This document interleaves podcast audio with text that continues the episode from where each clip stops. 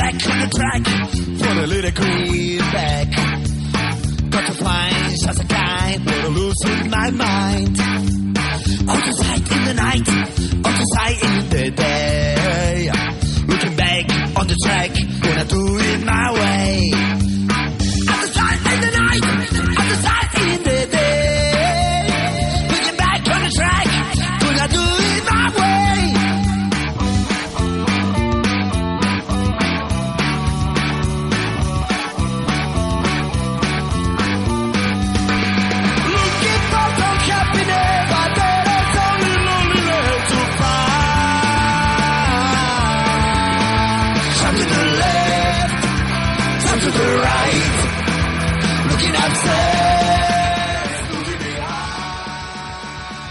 Buenos días y bienvenidos a un programa más a la Cinemoteca. Hoy es 10 de noviembre del 2018 y estamos en el programa que tiene nombre de licor, programa 103. ¿eh? Lo digo Sí, porque los que somos más veteranos reconocemos ese, ese licor que no sé si todavía se sigue haciendo o no. Pues no lo sé, porque yo no soy así de esas bebidas. Yo tampoco soy asiduo a las bebidas, pero sí que me llama la atención Sí, el, 103. el anuncio aquel del 103 Sí. que hacían en las en la televisión cuando solamente había dos canales y en algunas casas Sí, sí, sí, el color muy- aún no había llegado. Eh, bueno, bienvenidos. Quien habéis oído la voz es de Vela. Hoy tendremos en el programa a Vela, aquí en el estudio también a Hugo. Buenos días, Hugo. Buenos días. Eh, bueno, Hugo tiene dos voces, ¿eh? la de Vela y la de Hugo. Hola, buenos días, Hugo. Perdón. no pasa nada. Vengo lanzado hoy. También tendremos a, a Graciela que nos hablará de, de cine terror. Igual es porque ha visto Mandy, no sabemos, o, o qué. Pero a ver qué nos dice de, de- de su género favorito, que es el género de terror. Eh, en la parte técnica está Tom. Buenos días, Tom. Buenos días, buenos días. Eh, esperaremos también a que venga Josep Vila porque el, el miércoles y el jueves eh, empieza el festival LOP y hay su largometraje y su cortometraje, eh, La mujer de voz y su largometraje, que cuando todo haya ardido, eh, estará en ese, en ese festival y nos hablará un poquito a ver de las sensaciones. Y vía teléfono, eh, o mejor dicho, vía mm, grabaciones, tendremos las, las críticas de Milena, de Sonia, de Alén, Annau con las noticias, de Xavi Porta, de Manuel F. García y eh, haremos una entrevista a Joan Marimón, que el martes 13, buena fecha, ¿eh? presenta en los cines Girona su libro eh, Muertes creativas en el cine. Joan Marimón es el director de la película Pactar con el gato y es profesor eh, en la Escuela de, Cine de, Cataluña, eh, profesor de montaje, y entonces hablaremos con él de, de esas muertes creativas en el mundo del cine, que hay muchísimas, ¿eh? Muertes, ¿eh? Creativas, no... ¿Alguna muerte creativa que os venga a la cabeza? No. Me ocurren algunas, pero... ¿Sí? No sabes si estarán en el libro o no. Sí, ahora ya... Bueno, descubriremos luego a ver cuántas, cuántas tiene en el libro y todo eso. Y bueno, como siempre, empezamos el programa 103 con las noticias, ¿no? ¿Le damos paso a las noticias o qué? Pues sí. ¿Sí? Venga, pues noticias con Arnau.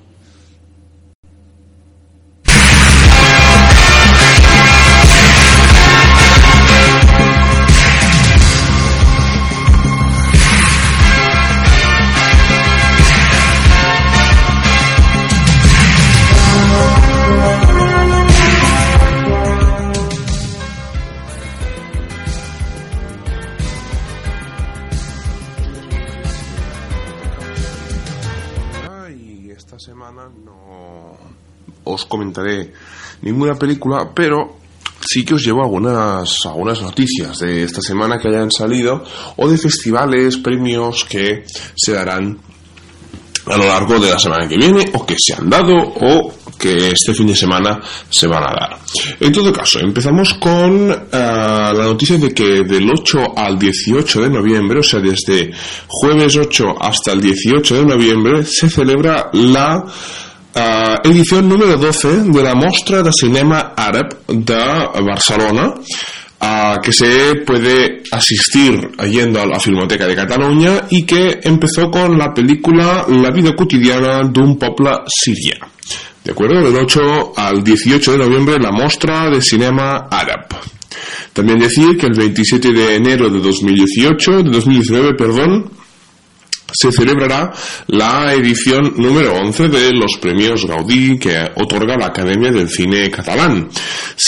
Esta semana eh, se presentaron todas las producciones que son candidatas a estar en esta a estar nominadas. Hay 76 va- producciones y la gala estará presentada por McLary. También, junto con la Academia del Cine Catalán, eh, tenemos que este mes de noviembre el ciclo Gaudí que organiza eh, está dedicado al documental Petitet y se podrá ver en 40 poblaciones de Cataluña.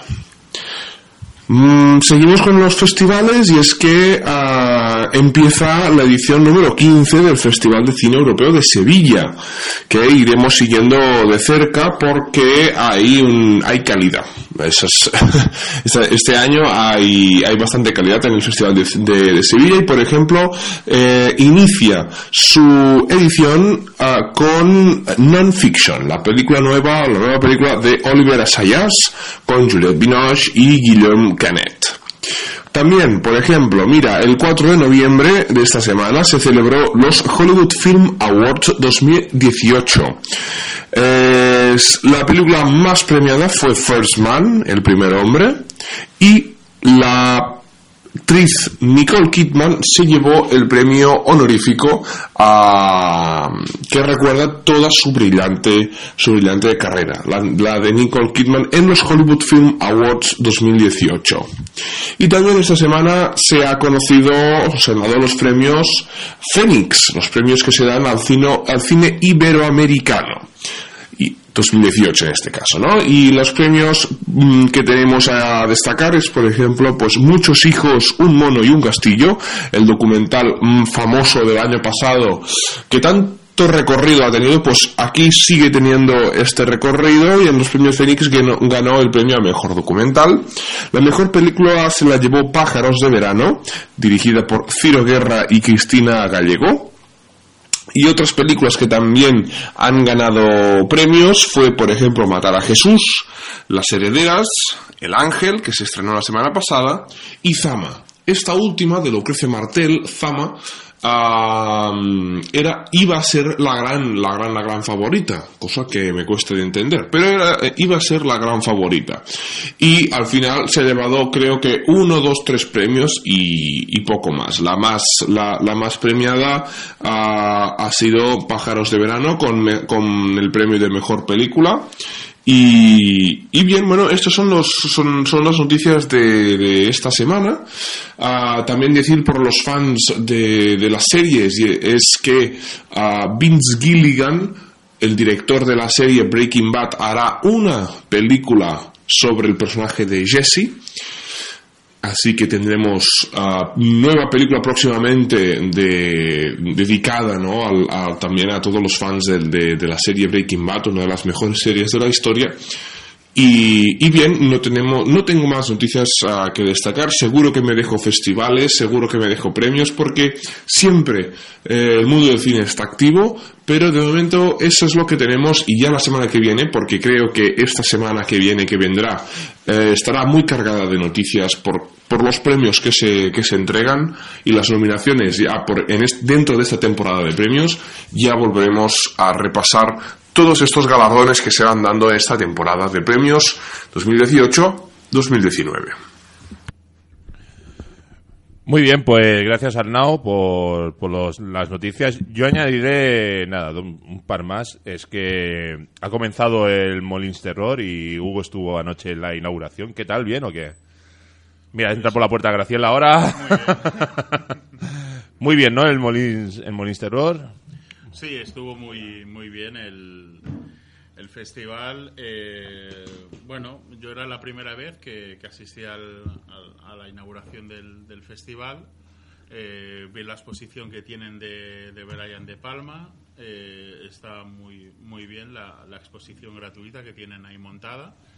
Y, y luego nos fuimos a ver eh, la inauguración que fue con Caterhead, una, una película danesa eh, muy agobiante, muy claustrofóbica, que sucede todo dentro de, de una obra del metro de Dinamarca, rodado bajo tierra toda la, toda la película. Ha sido hablar de Terror Molins y ha aparecido Graciela.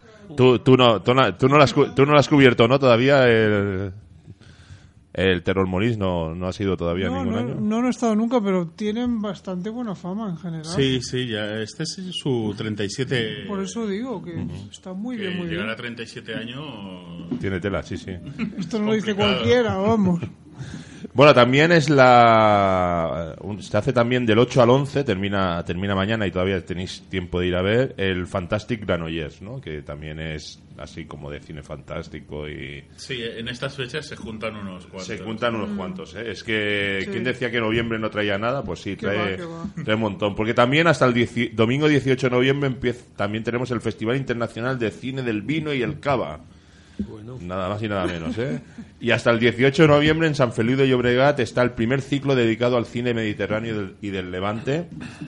Así como acaba esta tarde el, cuarto manifiesto de manifiestos fílmicos de guionista, de feminista, de directoras y, gente relacionada con el mundo del cine.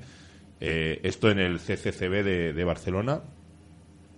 Y bueno, como hemos dicho, el Festival Look que es- eh, comienza el día 12 y estará hasta el 22 también para, para, para ver eh, propuestas audiovisuales, no solamente de cine, sino también de Bueno, en. Málaga también hay Festival de Terror del 14 al 21. Málaga, mira, también. ves, Sí, quieren un poco más el- lejos, bueno, pero como, bueno. Sí, como Arnau Pero también ha dicho está. lo del Sevilla, pero sí, sí, también eh, Málaga el de terror del, del 14 al 21. Y también decir que en el cine que- el club del Cercle Artistic de, de aquí de Barcelona, en la calle As número 5, el día 14 a las 7 y media, pues dan una gran película de Jack Stati que se llama Mon Oncle, mi tío, ¿eh?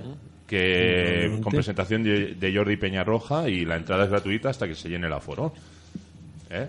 Y luego en el Instituto Francés, el día. Bueno, el, el próximo sábado, ya hablaremos un poquito más a fondo de él, empieza el. Bueno, ha empezado hoy, el- pero el próximo sábado dan cine y espectáculo dentro del festival, mi primer festival, que es un festival de, de cine Ah, dedicado sí, sí, a sí, niños de los 2 a 12 anuncios. años.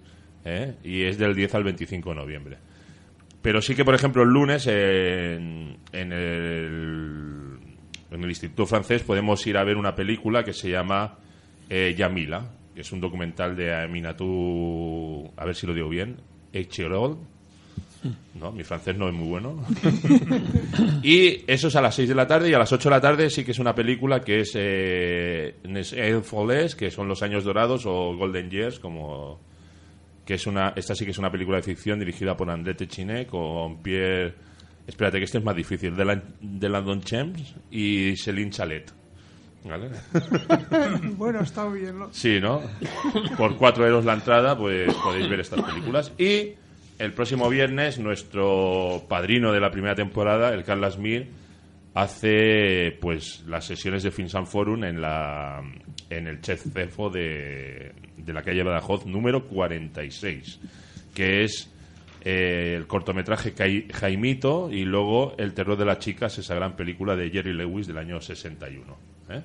También con, con bocadillos y cosas de estas la- dentro de la entrada. Bueno, pues continuamos con el programa y lo hacemos, ya son las 11 y 13 minutos, y lo hacemos con los estrenos de la semana, que esta semana vienen para aburrir. 21 estrenos, nada más y nada menos, y menos mal que se han caído dos. Demasiados. Demasiados. Sí, la verdad es que sí. Pregunta de concurso. ¿Sabéis cuántas películas llevamos estrenadas, largometrajes entre documentales, de animación y todo, en lo que llevamos del 2018? No. 490. Qué horror. Y queda un mes y medio para acabar. Y 2018. pretenden que todo el mundo las vea todas. Bueno, Vamos. sí, no sé, es una cosa así. sí, Imposible, que pretenden que es imposible. Bueno, pero bueno, 490 hay para todo. Luego dicen que la piratería y todas estas cosas, pero claro, si es que no, no te da tiempo a, ver, a ir al cine a ver todas estas cosas. Vale. Bueno, pues venga, ponemos la 20th Century Fox y hablamos de los estrenos de esta semana que, como hemos dicho, vienen 21. No hablaremos de todos, ¿eh? Estad tranquilos.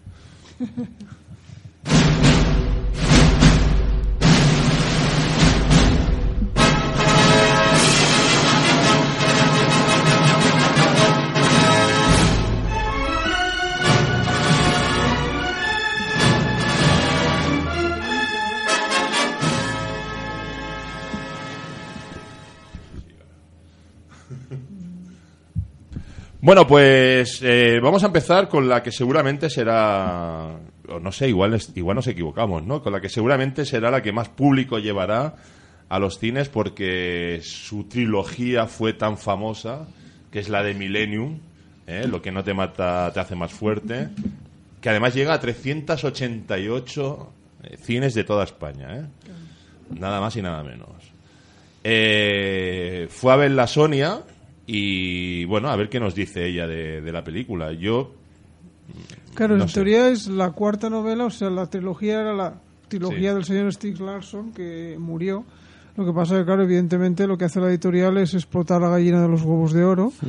Eh, la cuarta novela está escrita por otro escritor. Bueno, la mitad, tengo entendido que la mitad la escribió él, pero que bueno, había un bosquejo, O o sea, había pero sí- no era, realmente, no era realmente. Entonces la escribe él y en base a esto es esta película. Así que, bueno, en teoría.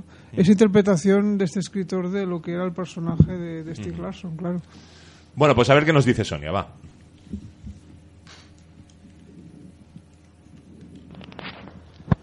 Eh, lo que no te mata te hace más fuerte es la nueva entrega de la saga Millennium basada en las novelas de Stig Larsson. Bueno, esta última ya no la escribió ni siquiera Stig Larsson, sino que la siguieron sus familiares.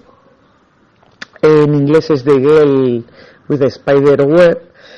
Y bueno, eh, a ver, es un thriller entretenido, no se puede negar que, que no lo es, un ciberthriller como, como estamos acostumbrados, pero baja muchísimo el listón con relación a la anterior entrega de, de la saga, que, que era dirigida por David Fincher con Ronnie Mara y, y Daniel Craig. En este caso, Elizabeth Salander eh, está encarnada por Claire Fo- Foy, que la conoceréis por eh, la serie de Queen y recientemente ha interpretado a First Man. Eh, la actriz está muy bien, como Lisbeth Salander, las cosas como son, mm, da el papel, se nota que es una buena actriz y se mete en el personaje. La película, yo digo, no da para mucho, es entretenida, quiere ser espectacular, pero es que estas películas mm, bastante olvidables, mientras las estás, las estás viendo, bueno, es, se deja ver. Eh, pero bueno, algún momento ahí se me hace un poco, un poco pesada, no sé, quizás porque preveo en algún momento por dónde van a ir, van a ir los tiros de, de la trama, de bueno que la, ya sabemos que como es Lisbeth Salander, que es una superviviente, una hacker superviviente, que bueno, que usa mil recursos y que siempre va a salir adelante. En, est- en esta entrega ella es la estrella absoluta.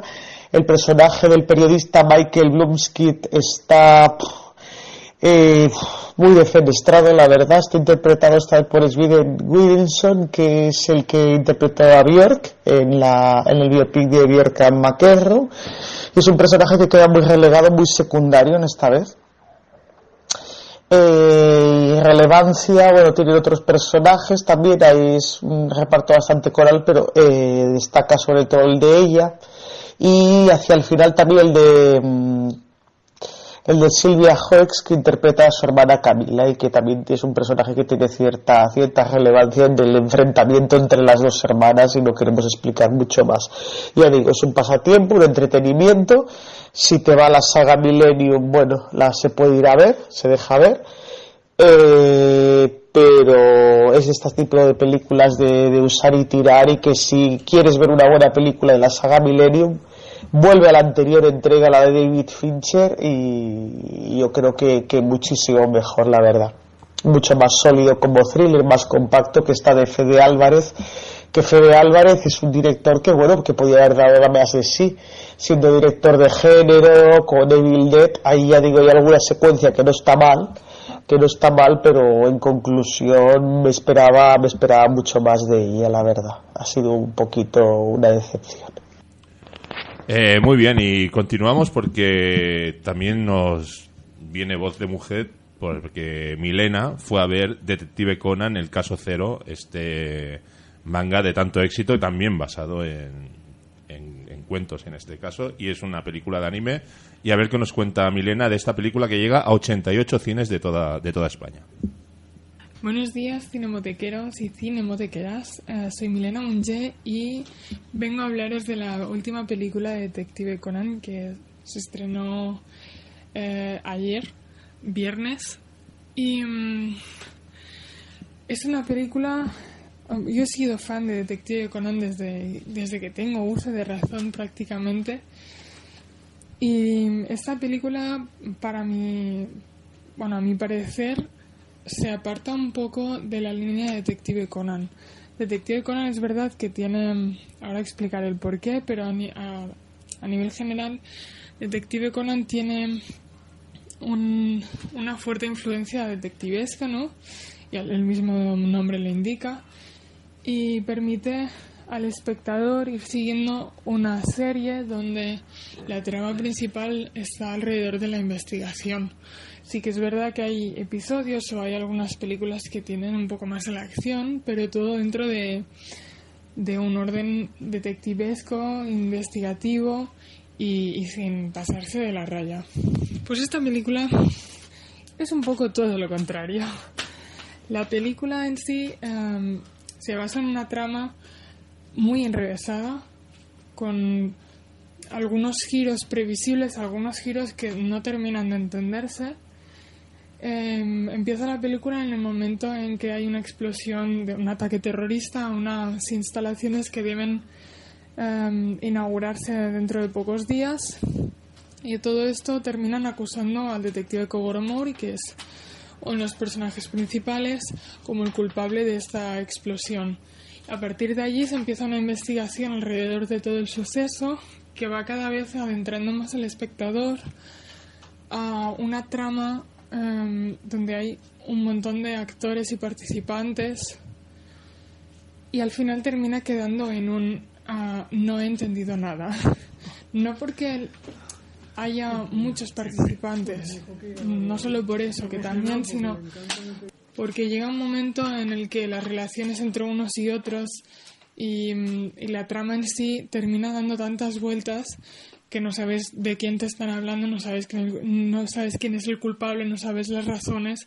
Y siendo Detective Conan un- una película detectivesca, esto pues es uno de los grandes fallos. No puedes dejar al espectador sin entender qué es lo que ha ocurrido.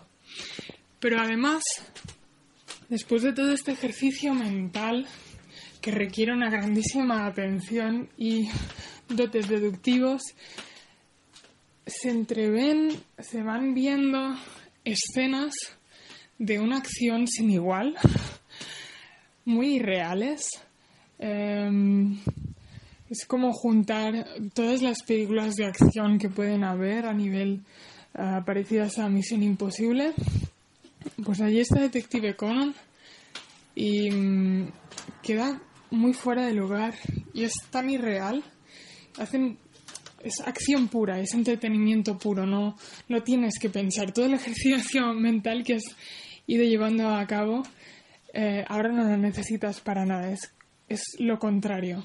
Y mm, eso se escapa también, bueno, se escapa muchísimo de, de la línea Detective Conan. Eh, para terminar, el punto positivo eh, son- van apareciendo todos los aparatejos que, que durante la serie se, han- se van presentando. Eso es un punto a favor, sobre todo si, si eres fan, porque ah, es muy curioso volverlos a ver y ver que todavía se hace uso de ellos. Y, y poco más. Es una película muy patriótica. De manera que en conjunción todos estos elementos terminan haciendo que la balanza se eh, decante hacia una posición más negativa. Para mí tiene un 4 de 10 y es muy triste, sobre todo porque es, es triste ver que una de las series que te han marcado se ha transformado en esta aberración. Está bien, pero no le recomendaría ni para fans ni para no fans porque todavía va a ser más lioso. Muchos besos, nos oímos más adelante y que tengáis un buen sábado. Bueno, pues la opinión de Milena, ¿eh? una fan de Detective Conan que ha salido un poco Qué decepcionada. triste, qué triste. Vamos.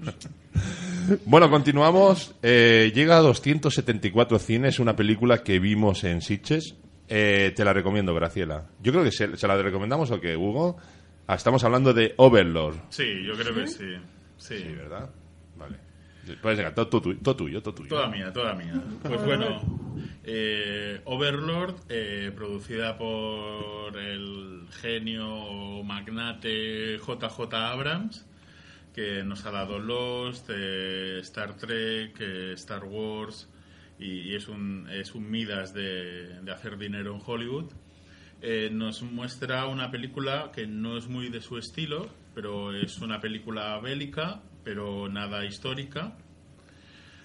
En- nos pone en la situación de que están a punto de hacer el desembarco de Normandía y unos aviones han de pasar las líneas nazis para, para intentar derribar una torre de, radio alemana. Y eso, nos, eso sería el inicio. Luego lo que nos encontramos es una escena de 10 minutos iniciales que es lo mejor de la película. Totalmente de acuerdo. Pero que deja en bragas a Dunkerque, por ejemplo, Sí. intensidad Es que, y, en mi opinión, Dunkerque es fácil dejarla en bragas, sinceramente. Pero bueno. Eh, toda la intensidad, eh, el realismo en esa escena es, eh, es muy Es fuerte. acojonante, sí, sí. Eh, a mí me dejó eh, agarrado al asiento esos 10 primeros minutos. Y, y luego es una historia más de, de un grupo de soldados americanos que intentan hacer la misión a, a toda costa. Te muestra un poco también lo que era la resistencia de Francia. Y, y luego te lo mezcla con un Mad Doctor, un profesor loco que hace experimentos como un Mengele pero pasado de vueltas, donde coge cuerpos de los muertos y los intenta revivir. Pero eh, nazi, el doctor sí, nazi. a lo Reanimator. Y, y es como una especie de zombies nazis que están generando ahí y, y bueno, se, se vuelve una historia de ser un cine bélico a hacer ci- cine fantástico, de, de acción. Y a lo mejor hacia la mitad de la película eh, pega un pequeño bajón, pero luego tiene también un buen final. Y es una película muy, muy divertida y, y que yo recomiendo a la gente. Que, Sí, sí. Eh, además, eh, como tú dices, a mitad pega un pequeño bajón, Hmm. que yo creo que es necesario, porque claro, Sí, no, sí, no porque puedes no estar puedes tan esta- este. Pero luego el, el- el final también es mm, igual de bueno que los Sí, 10 sí. primeros minutos, ¿eh? Sí, es muy O sea, cañero al final también. Pues qué bien, genial. Sí, sí, sí. O sea que Deja buen sabor de boca. la verdad es que sí. Fue, Fue- de las que más nos divertimos en Sitges este año. Sí, para mí, Eh, porque- eh, para mí una de las mejores, ¿eh? Porque tostones de dos horas y media que no pasaba ni había una gota de sangre, nos vimos unas cuantas. Pero esta, por lo menos, Hay de era todo, muy llamativa. hay de todo. Vale, pues, pues iremos, iremos. No, no, te la, la verdad es que te la, te la recomiendo, ¿eh? O sea, eh, vale, vale mucho, mucho la pena porque, a ver, sé que Vela no la va a ver porque no, no es su, No es estilo, pero, hostia, está, Bueno, es un es, poco- es sorprendente. Fue, fue de las que sorprendió en Es Sitges. un y no- poco los 12 el patíbulo con Reanimator. Sí, sí, es una Es cosa, sí, es una cosa, sí, sí, es una cosa, una cosa así. Pero vale, vale mucho la pena y yo creo que de lo que de lo que hay de estreno junto con Dogman quizás sea de lo mejorcito de esta de esta semana, ¿eh? y, y junto con el documental I Hate New York de, de los que eh, producen los Bayona que, que también vale, Bueno, yo vale de pena. documental esta semana yo Hay- voy hay a unos ver cu- uno. hay unos El cuantos. de Fahrenheit también... También tiene tela. A mí me dan siempre morbo los documentales de este hombre. Muy bien. Bueno, pues seguimos. Otra película que vimos en Sitges es eh, Mandy. Eh, aquí no se han arriesgado. Porque ¿para qué, no? Porque En fue un cine en toda Barcelona. en, un- en. Barcelona y en toda España 10. Sí, O sea- solo en el, quien la quiera ver que vaya al Balmes. Sí, porque solamente la dan. Ahí. O, o al cier- o es la película que cierra Molins. Sí, en Molins de Rey cerrará el este. Eh, bueno, no se arriesgan. Yo esta no te la recomiendo. ¿No? No. Vaya. Bueno, a ver, igual, igual a ti te gusta, pero... Yo sí. O no sé, o me quieren bien o me quieren mal. Bueno, a ver, creo que Sonia también la defiende. ¿eh? Venga, vamos, vamos a ver qué nos dice Sonia sobre Mandy. Mandy de Panacosmatos, bueno, es un poco la sorpresa festivalera del año de género.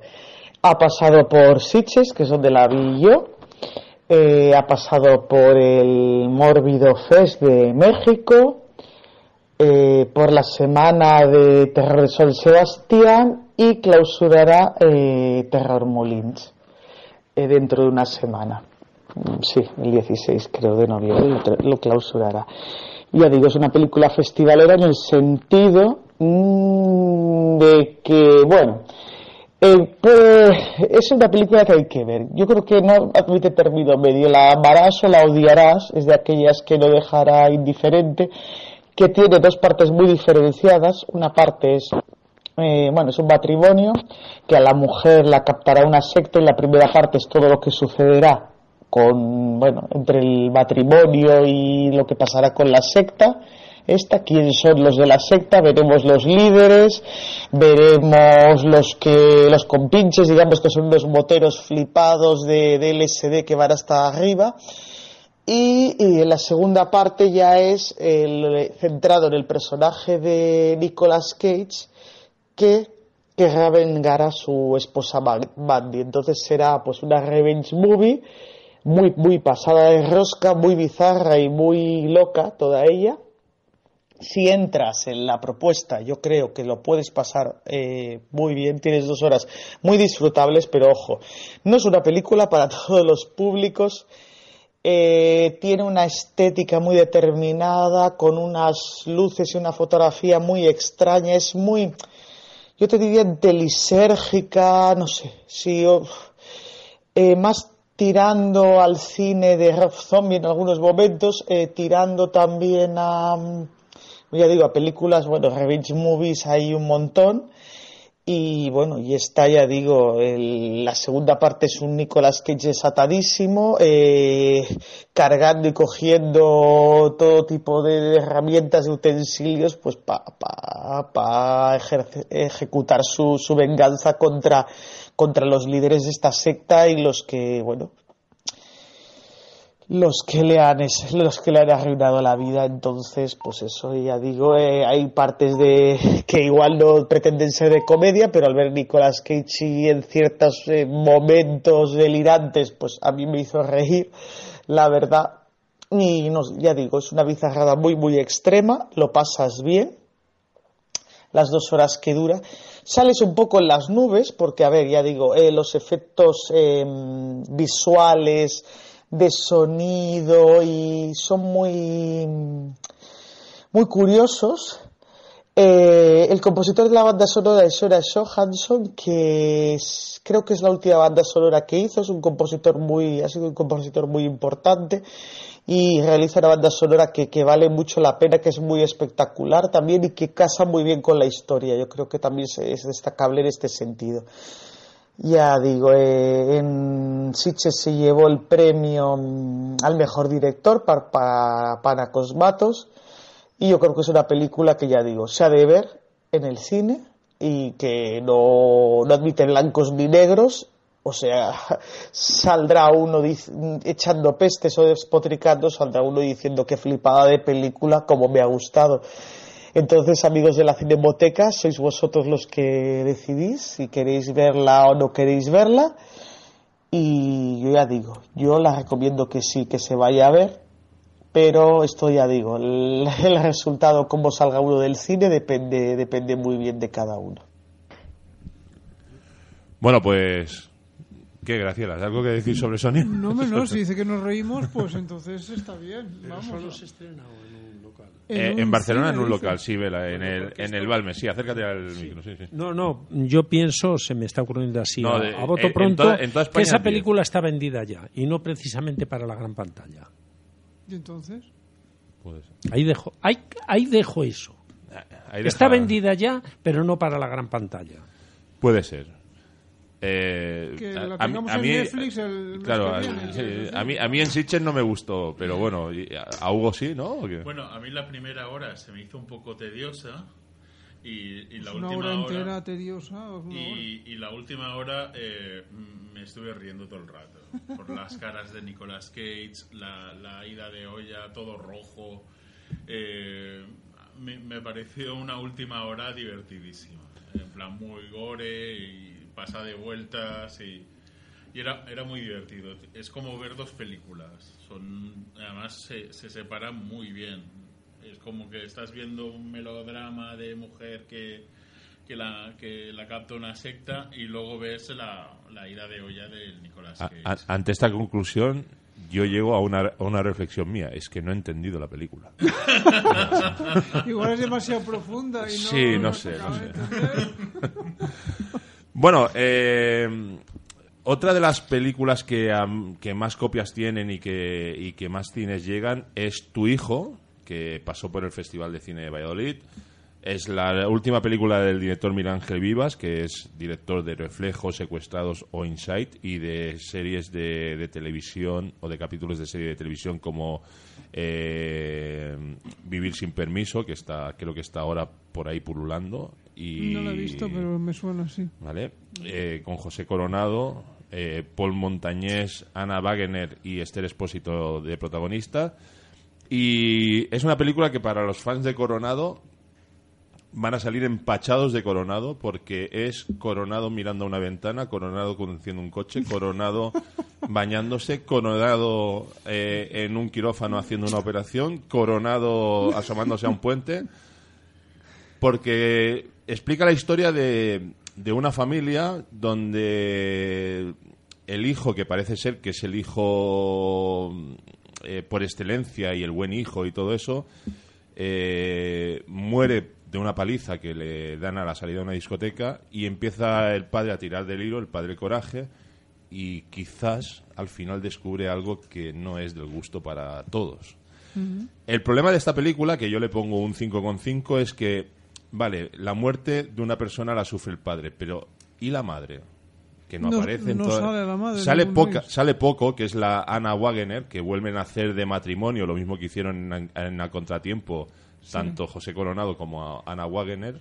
Pero están Eh, separados, lo típico. No, no, viven Ah, juntos, viven juntos, pero claro, el, el dolor de la madre no se le da tanta importancia como al, al dolor del padre, ¿no? Y esa obsesión del padre por eh, vengar Bueno, la, pues la muerte de su hijo, porque además, además, vez, ¿no? claro, porque además la justicia y tal no le da la razón. Estilo O sea, Vengador, sí, sí. entonces, bueno, que también es una película que también ya se ha visto muchas muchas veces. ¿O qué pasa con el, con el papel de la hermana, del, del, que es la Esther Espósito? Del hijo. Mm. que también aparece muy poquito. Entonces, eh, por eso digo que es una película que los fans de Coronado, la- porque es, si dura 85 o 90 minutos, pues 89 es José Coronado. ¿Vale? Bueno, pues nada. Vale. A ver, Vela. Si me permites al respecto de esto, es eh, lo que ya tantas veces se ha dicho, los grandes actores, y digo grandes con todas las consecuencias, eh, españoles, tienen que eh, reiterarse una, otra, otra, otra, hasta llegar a pestar. Pero yo, yo creo es yo- el caso pero- de pero, Tosá. Tosá es fabuloso, pero es que va a terminar porque ya se va a creo- odiar. pero yo creo que el problema de tu hijo no es José Coronado en sí, sino el cómo está hecho el montaje o el guion que no le han dado más más protagonismo Sí, a- bueno. al, al resto de la familia, no sé, o más ¿no? profundidad, ¿no? Sí, no, no, si yo no. Eh, no digo que en- sea una mala película, digo que, No, que no, al final tanto, pongo- tanto ver a José Coronado al final Cansa, te cansa. cansa. Que yo no pongo en dudas eh, lo que tú dices, yo no he visto la película y me parece muy bien lo que me estás diciendo. Lo que yo digo es la reflexión de esos grandes actores que tantas veces se ha dicho, como por ejemplo, por pasarnos a los clásicos de José Luis López Vázquez o, o toda esta gente que había, que eran buenos, pero sin embargo ellos mismos se, se, se, se- se hundían, porque Bueno, es que no puede hacerse tanto cine. Yo ahora estoy viendo, ¿cuántas películas está haciendo el Tosa? Sale a tres o cuatro cada año. Eso es imposible para un gran actor. Eso es imposible. Si lo hace es por, por mira, porque eh, No, pero el problema- hace el- taquilla y ganan dinero. el problema- Ellos y los que le utilizan. Claro, el problema del Coronado en esta película no es que salga Coronado, es que, de- ya lo digo, de, de 90 minutos que dura la Sí, película, que estoy de acuerdo, pero no sé si... 80, 85 está Sí, pero que- Coronado. hacerlo Quiero que se entienda. Entonces, claro, yo que creo no que... hubiera madre, que no hubiera hermano, que no hubiera nadie. ¿no? Claro, Entonces, claro, entonces quizás sí, pero claro, el tema está en que eh, eso, si tú estás casado pero solamente se centran en tu personaje, por mucho que se llame la película Tu hijo, pero claro, ¿qué pasa con la con la, la otra parte de la familia.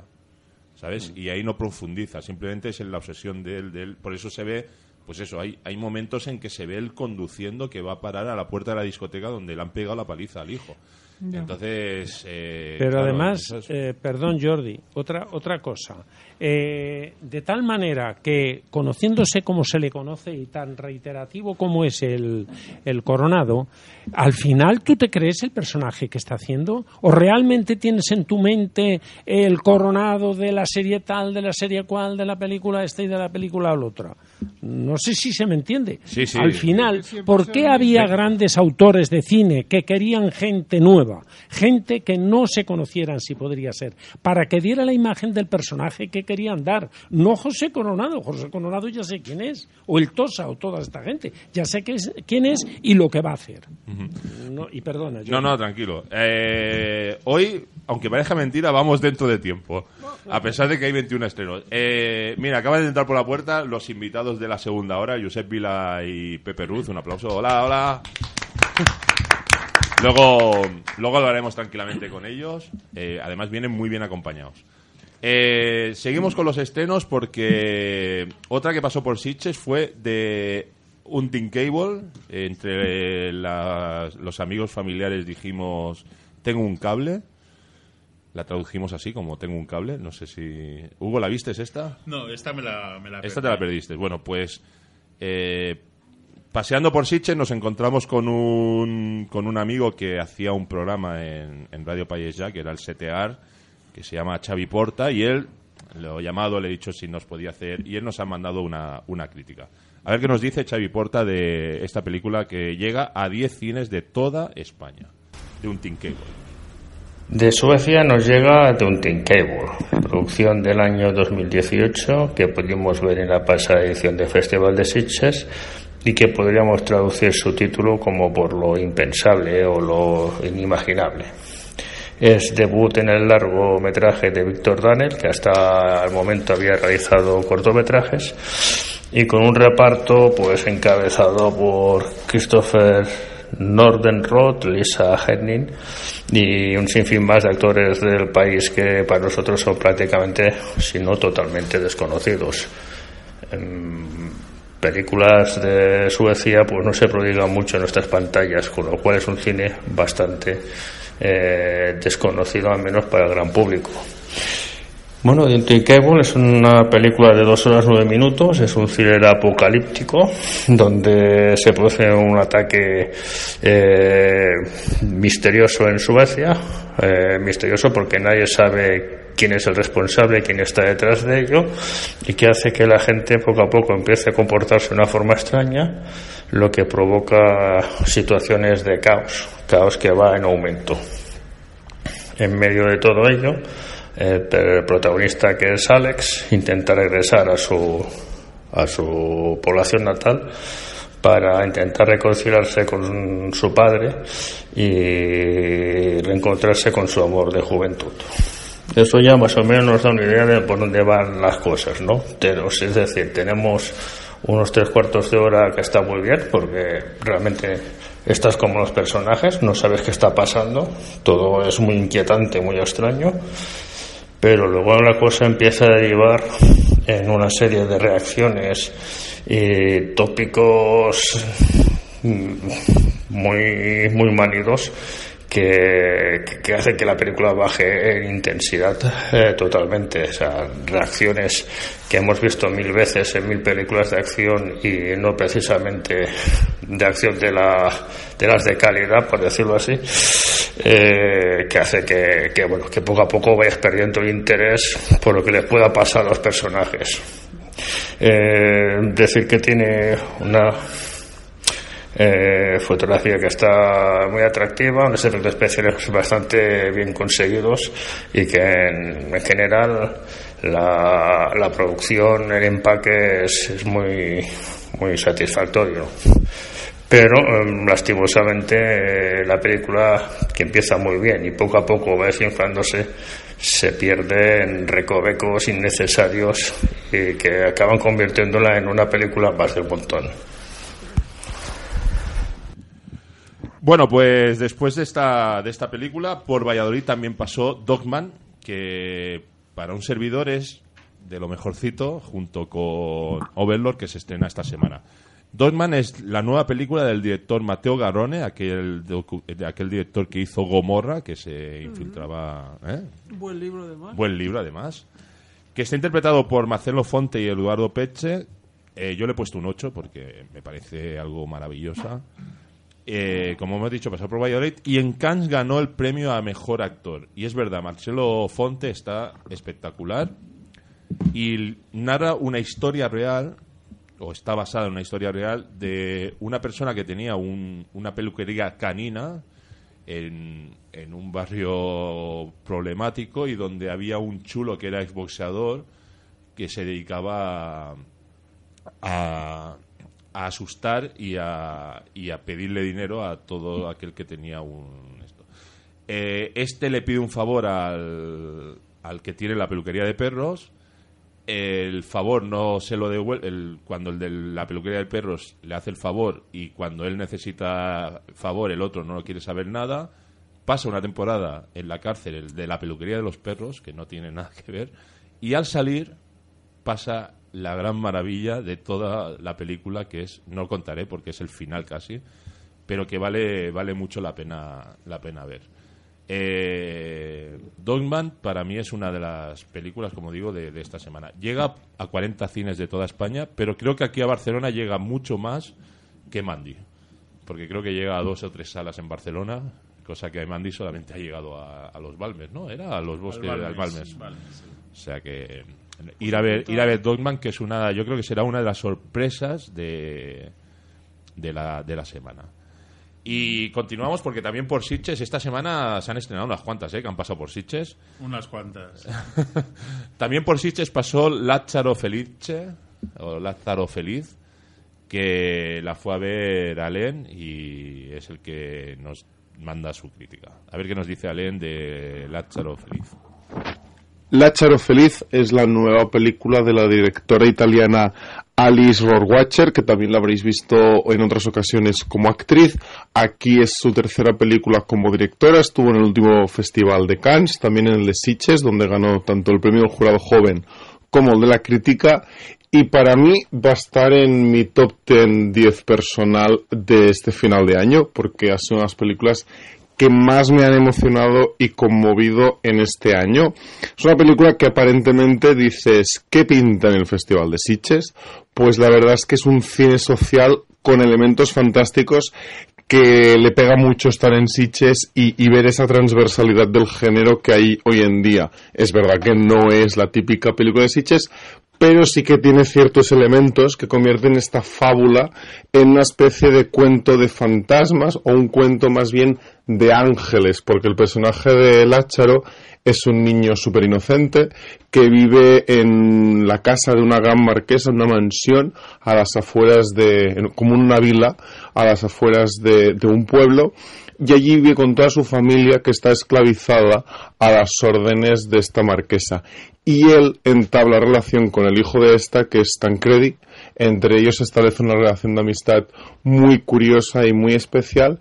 Y la película hay un punto que ya no podemos revelar, que a partir de ahí se convierte en otra cosa y el personaje de Lázaro también se convierte en otra cosa. Es muy difícil hablar de esta película y explicar por qué está, tiene que estar en el Festival de Sitges y no desvelar grandes cosas. Lo mejor es que la descubráis. Es una película para disfrutar, de estas que si desde el primer momento entras te puede llegar a fascinar muchísimo y luego cuando te replanteas toda la película y ves por qué se hace todo desde esa óptica, entiendes muy bien su discurso político y su discurso social y de cómo, por ejemplo, pues el capitalismo o las crisis económicas son algo cíclico y que la condición humana siempre está muy ligado a todo ello y que la podredumbre humana está en todas las épocas, aunque por mucho que una persona sea muy esperanzadora, como esa mirada limpia e inocente de Lázaro,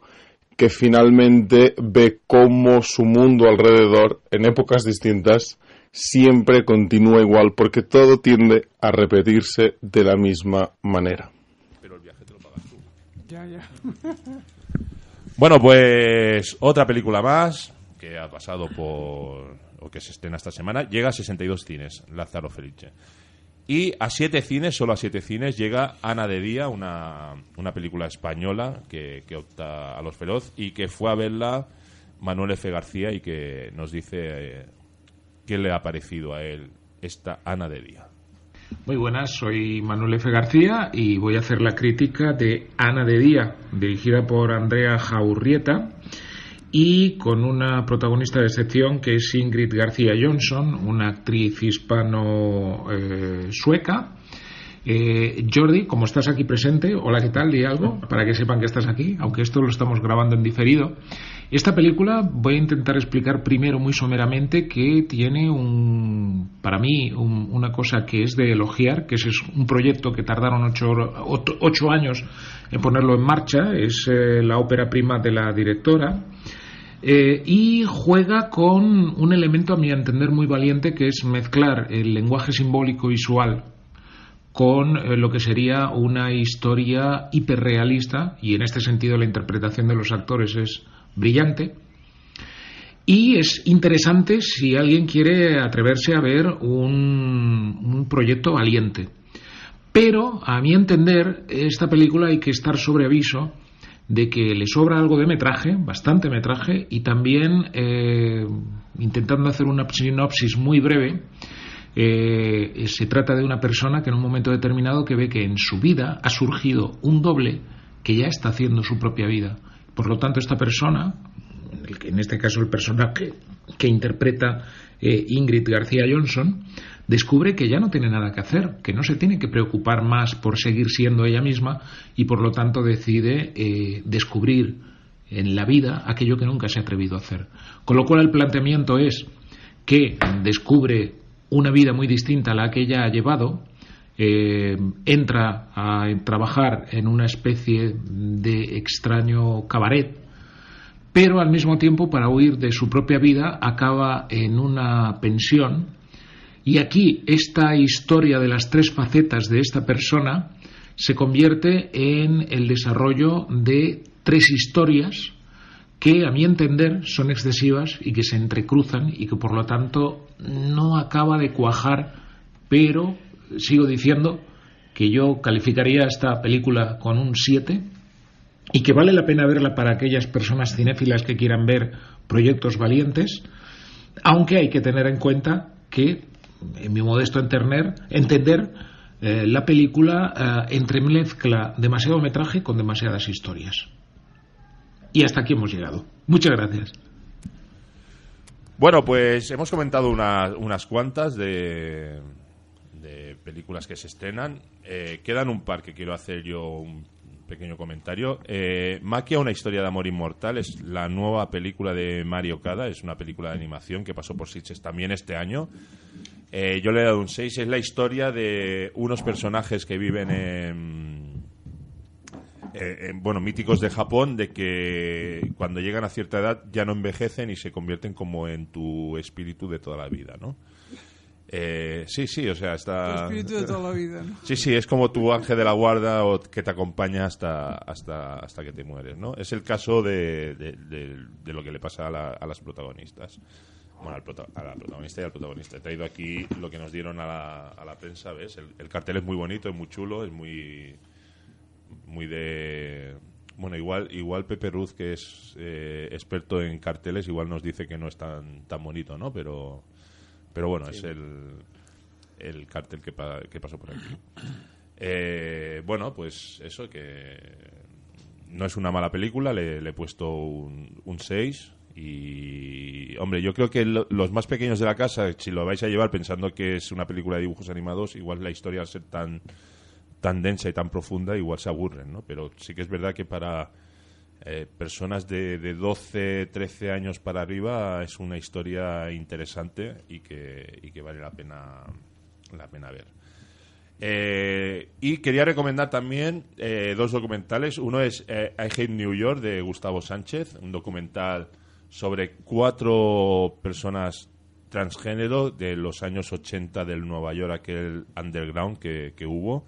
y cómo están viviendo la, la vida ahora. Eh, yo le he puesto un siete y medio porque creo que, que es muy interesante, que, que, que es muy atrevido también y donde al final hay sorpresa con una localidad de la que se hace un festival muy famoso de terror y donde hoy han llegado un montón de películas de estreno. Y ahí lo dejo, ¿no? Yo creo que todo el mundo sabe de lo que estoy hablando, ¿no?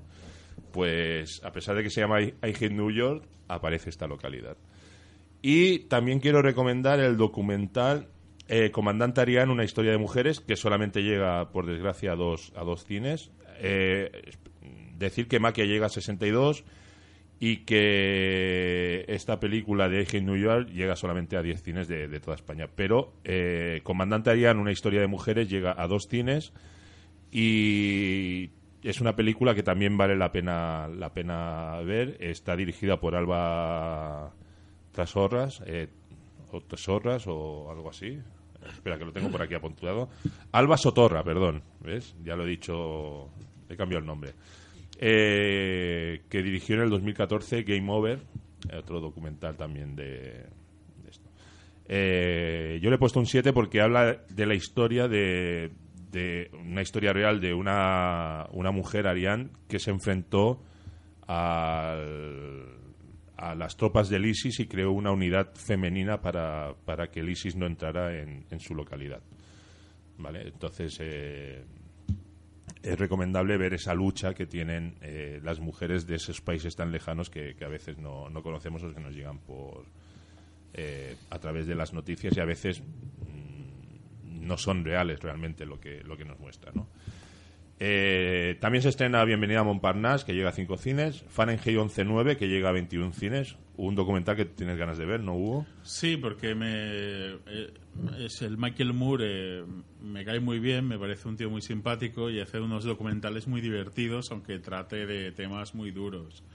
Por ejemplo, el de Bowling for Columbine, del tiroteo, era un documental brutal que, está, que ganó el Oscar y, y hizo un Fahrenheit eh, 911 que era una crítica atroz a George Bush, hijo.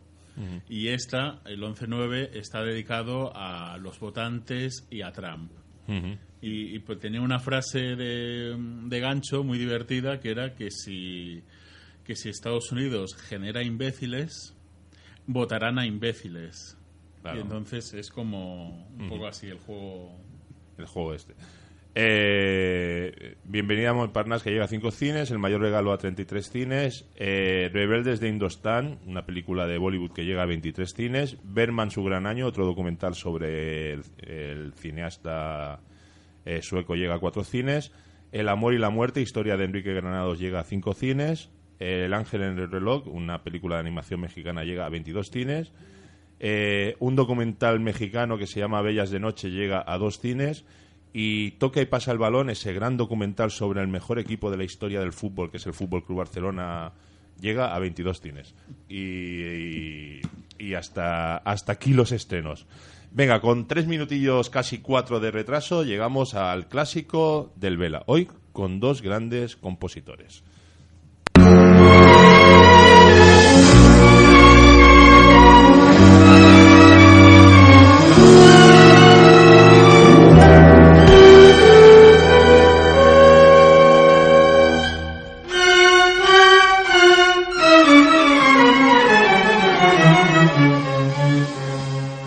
Buenos días.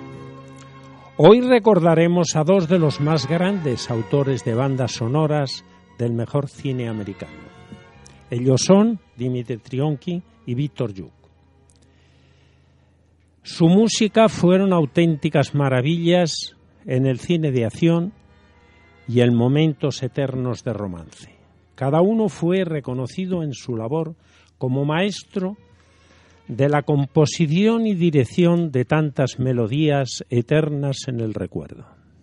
Dimitri Trionki había nacido en Ucrania un 10 de mayo del 1894, un año antes de que naciera el cine.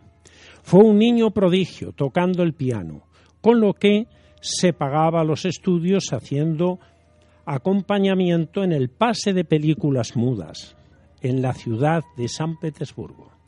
Este acercamiento a la cinematografía con tan corta edad le influyó para compaginar la música y el, la música y el cine. Cuando posteriormente emigró a América, después de hacer grandes giras por Europa, en 1925 se instaló en Hollywood y comenzó su labor al principio del sonoro como pianista y compositor y director de orquesta. Fue condecorado varias veces, así como nominado a 15 veces a los Oscars, de lo que se le concedieron tres por Solo ante el peligro, el escrito en el cielo y por el viejo y el mar. Autor de tres baladas mundialmente famosas, como son la que se canta en Solo ante el peligro, en Duelo de Titanes y El Álamo. Sus conocimientos de la música rusa le permitieron hacer arreglos para magníficos temas del oeste. Falleció en Londres un 11 de noviembre del 1979. A consecuencia de una caída se fracturó la femoral. Contaba 86 años de edad. Nos permitimos recordar algunos de sus fil. Por ejemplo, Horizontes Perdidos el, forastero, La sombra de una duda, El puente de San Luis, Duelo al sol, Qué bello es vivir, Río Rojo, Cirano de Bergerán, Extraños en un tren, Río de sangre, Solo ante el peligro, Yo confieso, Crimen perfecto, La tierra de faraones, eh, Río Bravo, El último tren de Burgil, Los que no perdonan, El Álamo, los cañones de Navarón, 55 días en Pekín, que fueron las últimas películas que, hizo aquí el gran Broston, 55 días en Pekín, digo, y la caída del Imperio Romano y el fabuloso mundo del circo. Esta es toda su, o parte de su trayectoria. Y ahora... Antes de que te vayas a... antes, de que te vayas a, a Víctor John, vamos a escuchar un pequeño fragmento de quizás una de sus obras menos conocida, que es la de la de los que no perdonan. Correcto. Para que la gente mm, reconozca eh, cómo componía Dimitri Tionkin. Vamos a escuchar un trocito de los que no perdonan.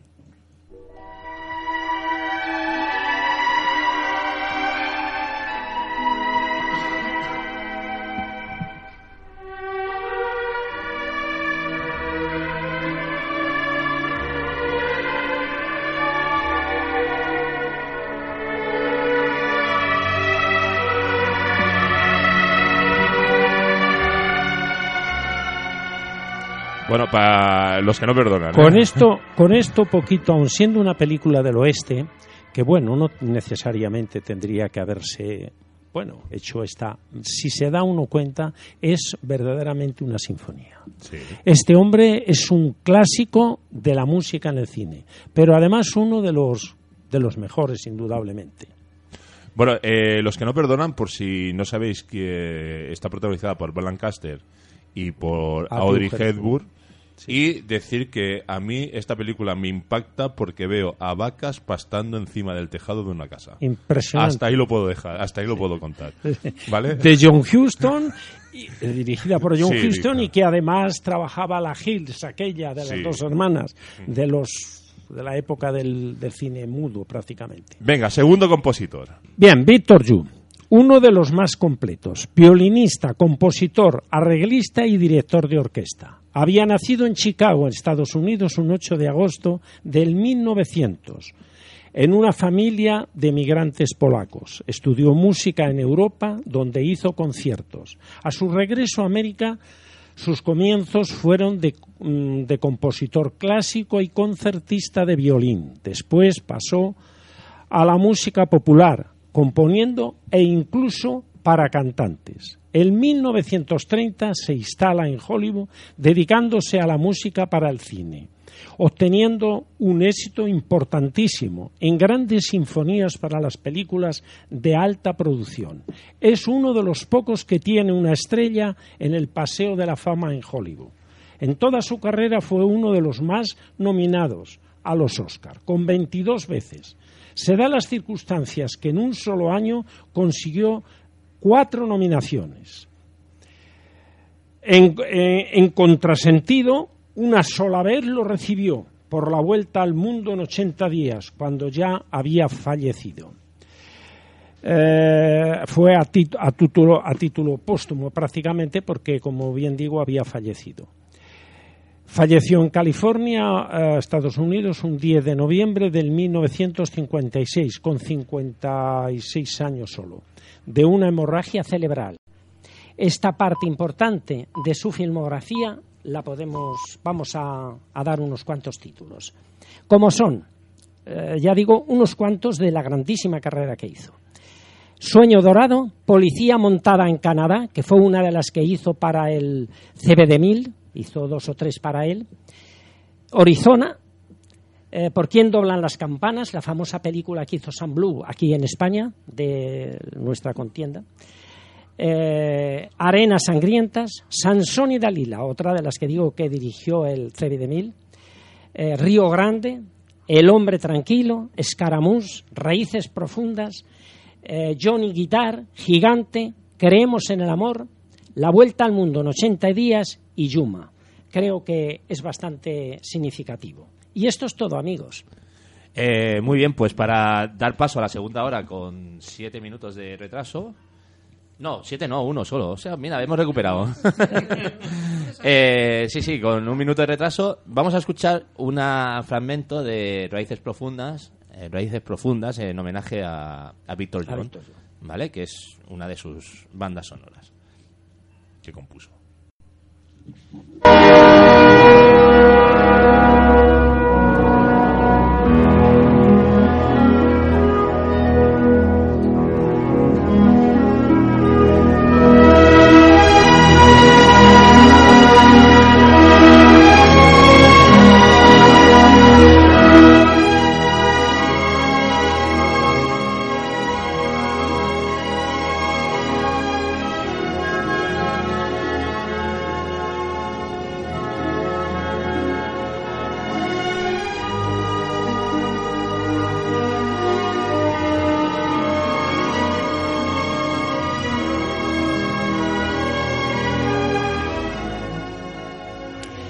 bueno, eh, como se han podido dar cuenta perfectamente, la, la sintonía es eh, de un caso similar a la de Trionchi. Son verdaderos maestros de bandas de- del cine. O sea, son sinfonías auténticas. Eh, realmente eran un prodigio. El, es de lo mejorcito que ha dado Marca. Si nos damos cuenta, los dos en cierto modo se, se semejan. Los dos son europeos, o por lo menos uno es de origen europeo, estudiando música en Europa. Eh, se centran mucho en películas del oeste. Tienen esos temas grandiosos como Gigante, como Johnny Guitar, como Raíces Profundas que, que hemos escuchado. Y en el caso de Trionchi exactamente igual, Río, Río Bravo, eh, en fin, una infinidad de ellas enormes del oeste también.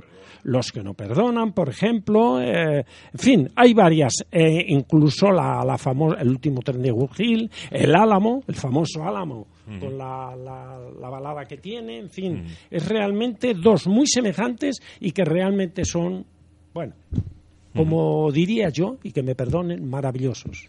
Muy bien, pues continuamos con el programa. Eh, Graciela, venga, va. Te voy a pasar delante de la ¿Ya me siguiente entrevista. ¿Ya me Sí, te paso, te paso. Ya que estás aquí, luego ya conectaremos las dos entrevistas seguidas, la de Joan Marimón y la de Pepe y Josep, que están aquí. ¿eh? Para Bueno, yo quería hacer una sección, una subsección dentro de la sección. Vale, a porque ver. estaba, estaba A ver, mirando acércate al micro. películas, sí, y estaba viendo películas de cine español de terror. Entonces Ah. quería hacer como una selección de lo que han sido las mejores películas de cine español de terror de todos los tiempos, claro.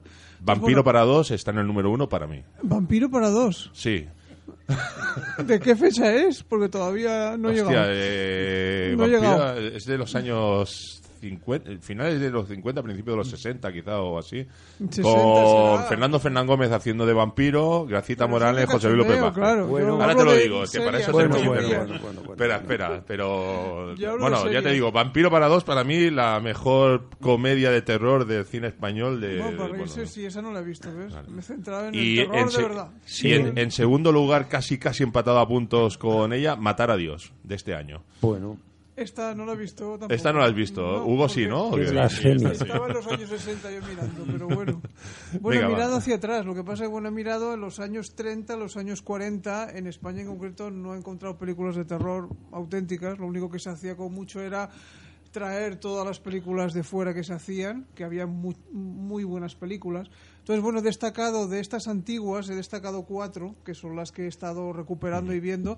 No es fácil ver películas antiguas, es una cosa que, que, que me gustaría reivindicar. Es decir, uno quiere pagar por comprar una película y por verla, y no puedes ni siquiera, porque las películas no se encuentran, y tienes que recurrir a páginas espantosas. En- Ayer tuve que ver una en una página rusa y- infame, que digo, me van a Sí, entrar sí. más virus que yo que sé, pero yo quiero comprar las películas, quiero verlas, quiero ser legal y no hay forma de encontrar las películas Sí. de los años 40, de los años 50. Ve, Es Vampiro para dos es del imposible. 65. Ah, ya decía yo, porque yo a los 60 no he llegado todavía, Vale, vale. estaba con esos años, ¿no? Entonces, bueno, a quien corresponda, por favor, que posibilite esta opción de que queremos ver películas Yo- antiguas pagando y no podemos. Señor Yo Enrique, apruebo lo que dice. Señor Imposible. Enrique Cerezo, eh, libere películas antiguas españolas, por favor. Por favor, pagaremos, ¿eh? Faena bueno. tiene con liberar al, al Atlético Madrid. se dedica a otras cosas. Pues nada, destacar en estos años 40 y luego hablaremos una que es española, que no es de terror, pero bueno, es, es negra, pero es muy buena, entonces yo creo que es una película que vale la pena recordar. De estas de los años 40, que no son españolas ninguna, desde luego, la mayoría, creo que todas son americanas, Viernes 13 que me hace mucha ilusión esta película porque es del año 40, protagonizada por Boris Karloff y por Bela Lugosi. No tiene nada que ver con los viernes 13 de que, estamos acostumbrados en el siglo XX y en el siglo XXI.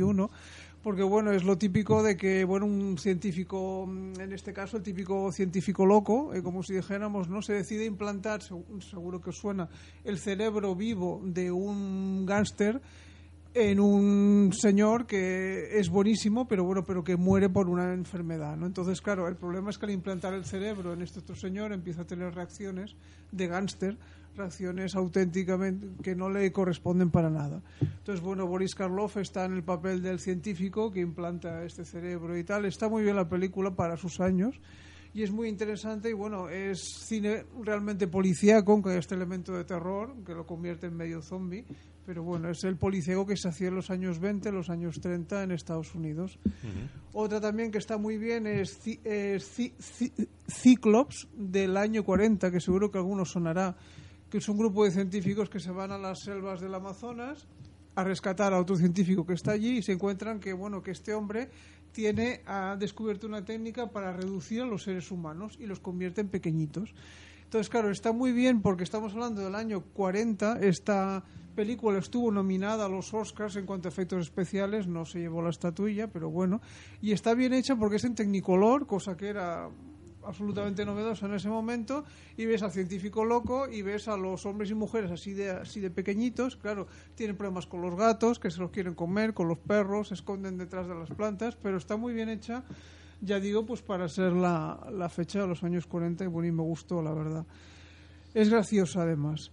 Y luego tenemos otra que es Más allá de la tumba, que es de Boris Karloff, que es del año 41, que aquí este protagoniza otro científico loco, para no variar, está obsesionado con comunicarse con su esposa muerta y lo que hace es que genera, bueno, fabrica una serie de, de elementos de máquinas y tal, y a través de una medium se quiere comunicar con ella. Lo que pasa es que, claro, esto acaba en un tema desastroso y esa obsesión pues le llevará a hacer cosas que no que le supone que, que no corresponden y bueno su obsesión pues no no llega a buen puerto para entendernos para no desvelar nada más no y luego había otras como el retorno del vampiro del año 43 que bueno que también estaba muy bien porque era también recrear el mito de Drácula pero bueno con seria no y luego ya aquí en España solamente he encontrado en el año 58 el cebo Ajá. seguro que os que la Sí, recordaréis sí, esta sí. película Eh, El, el cebo, no sé si es la película esa que es el, el actor es el, el, el alemán. Buscamos, Sí, son, buscamos. El- son todos alemanes, ¿eh? Sí, sí, O sea, sí, sí, la sí. producción creo Sí. que era española, suiza y Sí, sí, sí. también. Entonces, bueno, se, se rodó precisamente en los estudios de Chamartín, lo, Sí, lo que sí. ahora está los Sé estudios de de la, la 1 de la película que se trata. Entonces, sí, sí, es una película muy buena, es negra, o Ruman sea, o no algo es terror, llamaba. terror. El, el este. Sí, Espérate, sí. que Sí, buscamos. que desaparece... Un, un gran actor. sí. Dirigido por Lad- Ladislao Bagda. Claro, Exacto. claro. Bagda, el famoso exacto. húngaro. Exacto. Este, este se afincó aquí en España y, Y hizo muchas películas muchas películas. Exacto. Eh, de todo género, además, porque llegó incluso a dirigir el, el Marcelino Panivino, Exacto. que fue, que fue indudablemente en su estilo, en su género, pues fue un prodigio. Sí, sí. Muy amañada, porque Tiene dos bueno. o tres de este género así amable. Sí, sí, exactamente, sí, amable. Entonces, bueno, esta es una película seria, inspirada, o sea, para mi gusto, en El vampiro de Düsseldorf de 1931. Aparece una niña muerta. Es que hay- en te- En uno de sí. los cantones de Suiza. Sí, sí, la sí, descubre Un, un señor que es un vendedor ambulante Sí, y. Lo, y lo acusan inmediatamente porque bueno tiene una serie de vestigios en su ropa, parece que ha sido él. ¿no? Lo que pasa es que hay un comisario que no se fía de esto y empieza a investigar por su cuenta porque ya había dejado su profesión y se iba a sí, marchar. Pero queda con esta cosa de que este señor no es el auténtico asesino y entonces empieza a investigar. Sí, sí. Está muy bien porque está. La recuerdo como una película bastante maja. muy Sí, sea, sí, sí, técnicamente bastante bien hecha Sí. se va descubriendo mm, cuál es la personalidad de este sujeto además hay un elemento muy importante que es el del perfilador criminal cosa que no se había tratado en las, en las, en las películas todavía o sea, es decir que si tenemos un asesino y en este caso un asesino en serie necesitamos a alguien de la policía un psiquiatra o quien sea que empiece a estudiarlo y, y establezca un perfil para que podamos Sí, buscarlo. sí, sí, sí, entonces hay una escena muy buena en la cual hay un psiquiatra que le explica y le dice, bueno, pues a través de un dibujo que hace la niña fallecida, le va explicando, yo creo que este sujeto tiene que ser así, así, así, y en base a esto el policía va investigando. Sí, sí. Está muy bien hecha, está muy bien resuelta. Yo Ya la digo, recuerdo no como una gran película. Terror, pero bueno, es Sí, policíaca, es negra, y se sale un poco del margen en el sentido que no es la típica policíaca Sí, que se hacía en esa época. En España mismo había muchas de estas policíacas que imitaban a los americanos, que no tenía absolutamente nada que ver con lo que estaba pasando en Ya. España en los años 40. Bueno, 50. eh, hay, un- hay una película española de, rodada en el Raval, además, en, en el barrio donde vivo, eh, que se llama Distrito Quinto, donde Sí, Tarantino copió para hacer su Reservoir Dogs. Exacto, O sea exacto. que cuidado que a veces los americanos también no, copian. es que luego Sí. cuando estoy ahora viendo películas de los años 60 y 70 para los próximos días que venga, hay muchas películas de los años 70 en España que son de culto en Estados Unidos. Sí, sí, sí. Sí, sí, está Pero claro. muchas, y han servido de base Porque ellos captan la idea. allí. Porque ellos captan la idea, captan la idea, le dan más forma, le dan más, más contenido por, con- por más tener recursos medios, más sea, recursos, bueno, claro. lo hacen muy bien. Sí, pero la idea es indudablemente, claro. Sí, sí, Sí, no, sí. hay muchas de los años 70, porque en materia de terror, en los años 70, Sí, yo creo que son sí. los años dorados del cine español, 70 y 80. Sí, sí. En los 61 estaba viendo una que se llama Miss Muerte, que bueno, ya la comentaré otro día porque ya Mm. estamos con la década esta, ¿no? Y luego, pues bueno, ya os digo, los 70 hay muchísimas, Ya muchísimas. solo Bueno, con el chicho ya... el de quién quiere matar a un niño, eh, quién La quiere matar a un niño. Sí, exacto. aquella Pues también, con la residencia, estas, bueno, es lo estas que son- decimos, estas ideas son luego películas de Sí, culto que han ido a parar sí. a muchos sitios.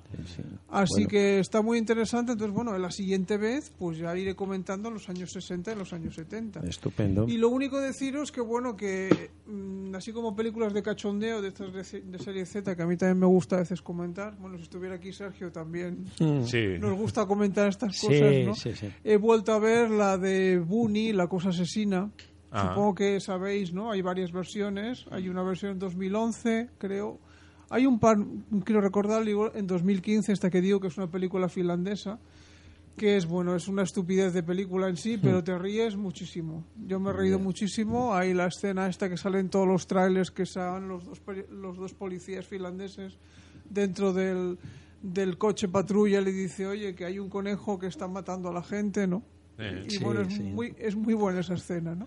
Ya Entonces, bueno, las- es un señor solo que, la escena ya. como ya conoceréis, pues bueno, le cogen para un experimento científico, para no variar, le inyectan un gen de lo que sea y se convierte en mitad conejo, mitad hombre, ¿no? Con una obsesión por el sexo brutal. Entonces va atacando a las personas y lo único que quiere es liarse encima y va diciendo coño, coño todo el rato, ¿no? Entonces, bueno, es muy absurda, incluso los mayores seguidores, Hugo está poniendo caras que supongo que él también la ha visto, los mayores seguidores de la serie Z pues dijeron esto es una birria, esto es un asco, pero yo creo que de eso se trata el, Sí, el género, están, ¿no? están hechas ya así, Desmitificar para- el tema. Para que te rías Sí, y ya está, para ridiculizar a veces según qué cosas tan tan tan serias que no lo son tanto, ¿no? Entonces, bueno, es muy divertida. Si os queréis reír un rato y no es muy larga, creo que son 90 minutos, pues, pues ahí la tenéis.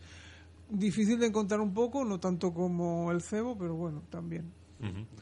Eh, muy bien, pues ya está, hasta aquí. Pues, pues sí, pues sí. Pues gracias, Graciela, y hasta la próxima. Pero no te vayas por si quieres 60 y comentar. 70. No, me por si no quieres quedo. comentar cosas que Me- saldrán por aquí. Me quedo, me quedo. Eh, vamos a escuchar la, la entrevista que le hemos hecho a Joan Marimón, que presenta el libro este martes 13 eh, a las 7 de la tarde en los cines Girona. Un libro que se titula La muerte creativa en el cine. No. Eh, interesante, ¿eh? Creativa, además. Sí, sí, además creativa. Eh, escuchamos la conversación que hemos tenido con él y continuamos en el programa.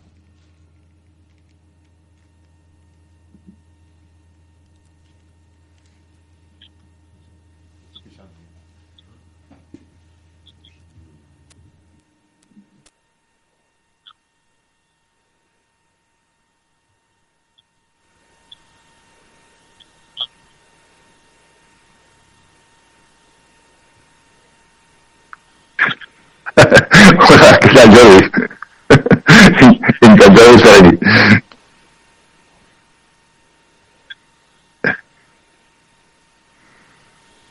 Pues, eh, aunque, aunque sean pocos, no los he contado, pero, pero eh, sí, te doy la razón, debe ser el tercero, sí, sí, sí, sí.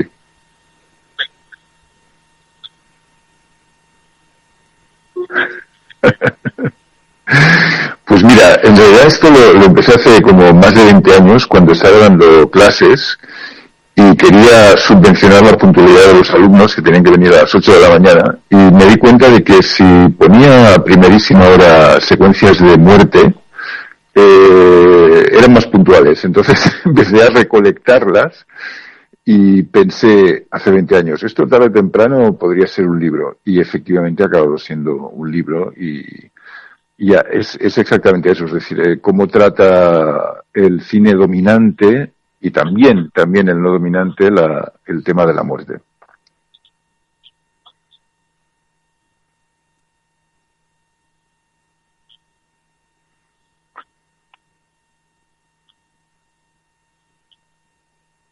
Sí.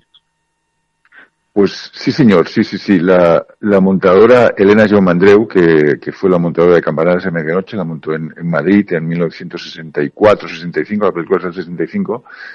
Eh, resulta que, que, bueno, que actualmente vive en Sardañola y que, que es amiga mía, por suerte, y se apunta, se apunta a esto. De hecho, hicimos ya una presentación del libro en Sardañola hace dos semanas y ya hizo una performance de la agonía de Percy, que es uno de los personajes de la película, la, hizo una interpretación y lo vamos a repetir este martes. Eh, y, y verdaderamente lo hace muy bien. Es, es, es como, como singular que la montadora interprete un personaje que ella misma montó. Pero claro, lo, lo bueno del caso es que es de campanadas a medianoche y que, según Orson Welles, es la mejor montadora del mundo. Dicho por Orson Welles, efectivamente. Eh, seguimos con el, con el libro porque, claro, ¿cuántas películas habrás tenido que ver para recopilar, recopilar, eh, recopilar todas estas muertes, ¿no? Porque, claro, no son pocas eh, donde se ve la muerte en las películas, porque es un tema luego, muy sí. referente para los cineastas, ¿no? Sí, sí, sí. Bueno, la muerte es el, el motor narrativo por excelencia, el peligro de muerte en concreto, ¿eh? el peligro de muerte. Entonces, eh, bueno, el peligro de muerte muchas veces, muchas veces se transforma en muerte, sobre todo de, de- de antagonistas, pero, pero en multitud de ocasiones de protagonistas, ¿no? Y sobre todo de, de protagonistas, también de antagonistas, eh, se suele tratar con, con mucho talento y mucha creatividad. Eh, se suele tratar, quiero decir, en muchas ocasiones, ¿no? Y sí, sí, yo, en, en el libro hay como más de 200 y hay 150 tratadas bastante a fondo, pero, pero el global que he visto, la verdad es que no lo he contado, pero supongo que, que más de mil debe haber. Y he tenido la colaboración de mucha gente, sobre todo familiares y amigos, que me han estado ayudando. Es decir, hay, hay una amiga mía que es mi, mi cuñada directamente, que es Trini Giraver, que, que, que, bueno, que se ha volcado en, en, en citarme opciones de, de películas con muertes creativas, por, por citar un ejemplo, ¿no? Bueno, pues esto será este próximo martes, eh, día 13. Martes, Martes y 13. Martes y 13, buen día para, para ir al cine Girona, que es entrada, Exacto. entrada totalmente gratuita y quien quiera Entrada comprar el libro, que yo recomiendo que lo compren, ¿no? Y quien Bueno, no quiera, eh, pues no, ¿o qué? ¿Cómo va esto? Esto, esto, esto ya es más deportivo. Yo, eh, y- y mi trabajo ya está hecho. Entonces, en la editorial estarán contentos si, si venden libros. Yo, eh, la verdad, eh, con que la gente pase un buen rato, porque habrá una, aparte de Elena John Mandreu, habrá una actriz que, que es Aranzazu Ruiz, que va a interpretar eh, nueve, nueve momentos de muerte de la historia del cine sin, eh, sin acompañamiento musical, es decir, será, será una, una versión teatralizante, meta cinematográfica, y después veremos estas secuencias en, en clips que se van a proyectar. Entonces la gente puede intentar adivinar, poner a prueba su cinefilia. No, no es un concurso ni un festival ni nada, es simplemente un juego. Y eh, tenemos también a Rosé Aguilar, que es directora de cine, que acaba de estrenar eh, Brava, y a Joma Martí, que es montador, que acaba de, de ser nombrado vicepresidente de, de la MAC, que es la, la asociación nueva de montadores de, de profesionales del montaje, y que es montador y, y que, y que aparece en, en el libro en dos películas dirigidas por J.A. Bayona que son Un monstruo viene a verme y la de Jurassic Park, El, el mundo perdido. Ujú. Eh, y entonces eso, ¿no? El, que la gente que quiera vaya porque es, la entrada es eso, es gratuita. Entrada gratuita y, y repito, yo creo que la- estaremos sobre una hora y cinco, hora y diez en total.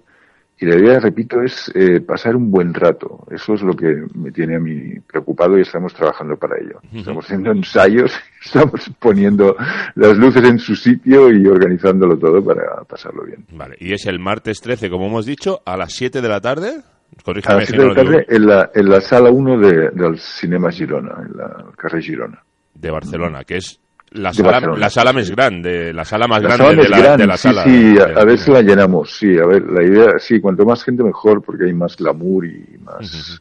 Habrá también, eh, hay un, ha, ha habido un- una especie de, de concurso en Instagram y habrá unos ganadores de, del premio que, que se les ofrece el libro, el premio es el libro, y se reparte al final de todo, se, se reparte unos cuantos libros a los ganadores.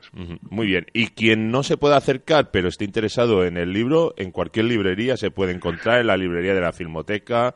Si nos escuchan desde sí, fuera de sí, Barcelona, sí. lo pueden pedir. Cualquier, ¿cómo es? sí, sí, cualquier librería, sí, sí. Nada, es muertes creativas en el cine y De- curiosamente la- eh, creo que es que aunque parezca mentira, eh, se puede uno entretener bastante viendo viendo muertes. Puede parecer lo contrario, ¿no? Que sea terrible y demás. Hay mucho cierto que es- habrá mucho spoiler, mucho voy a chafar muchos finales con este libro. ¿Qué vamos a hacer? Eh, en fin. También es verdad, muchas, muchas películas acaban con la muerte de alguien, ¿no? Exacto, sí, sí. Entonces voy a, se chafan muchos finales. Está, estáis advertidos. Muy bien. Bueno, pues eh, lo dicho, recomendamos que el martes 13, los que estáis en Barcelona y os gusta el cine, vayáis al cine Girona para ver esta creación y esta presentación de muertes creativas en el cine. Eh, yo ya te digo de entrada que yo ya estaré, ya he hablado con mi jefe, me, bien, ha dado, me ha dado fiesta y si no pasa nada, como decimos, si Dios quiere, los que creen en Dios y los que no también, eh, pues allí, allí estaremos y, y allí nos veremos. Muchas gracias por atender Pues la llamada de la Nada. Cinemateca, eh, Joan. Y Muchas gracias a, a ti y a vosotros, Jordi. Muchas gracias. y ya sabes que aquí tienes la- las puertas abiertas para, para venir al programa cuando quieras y cada vez que presentes un libro o película, porque recordamos que tú tienes Pactar con el Gato, que es una película que yo también recomiendo a la gente que, que descubra porque es, es, es muy bonita y está, está bien hecha.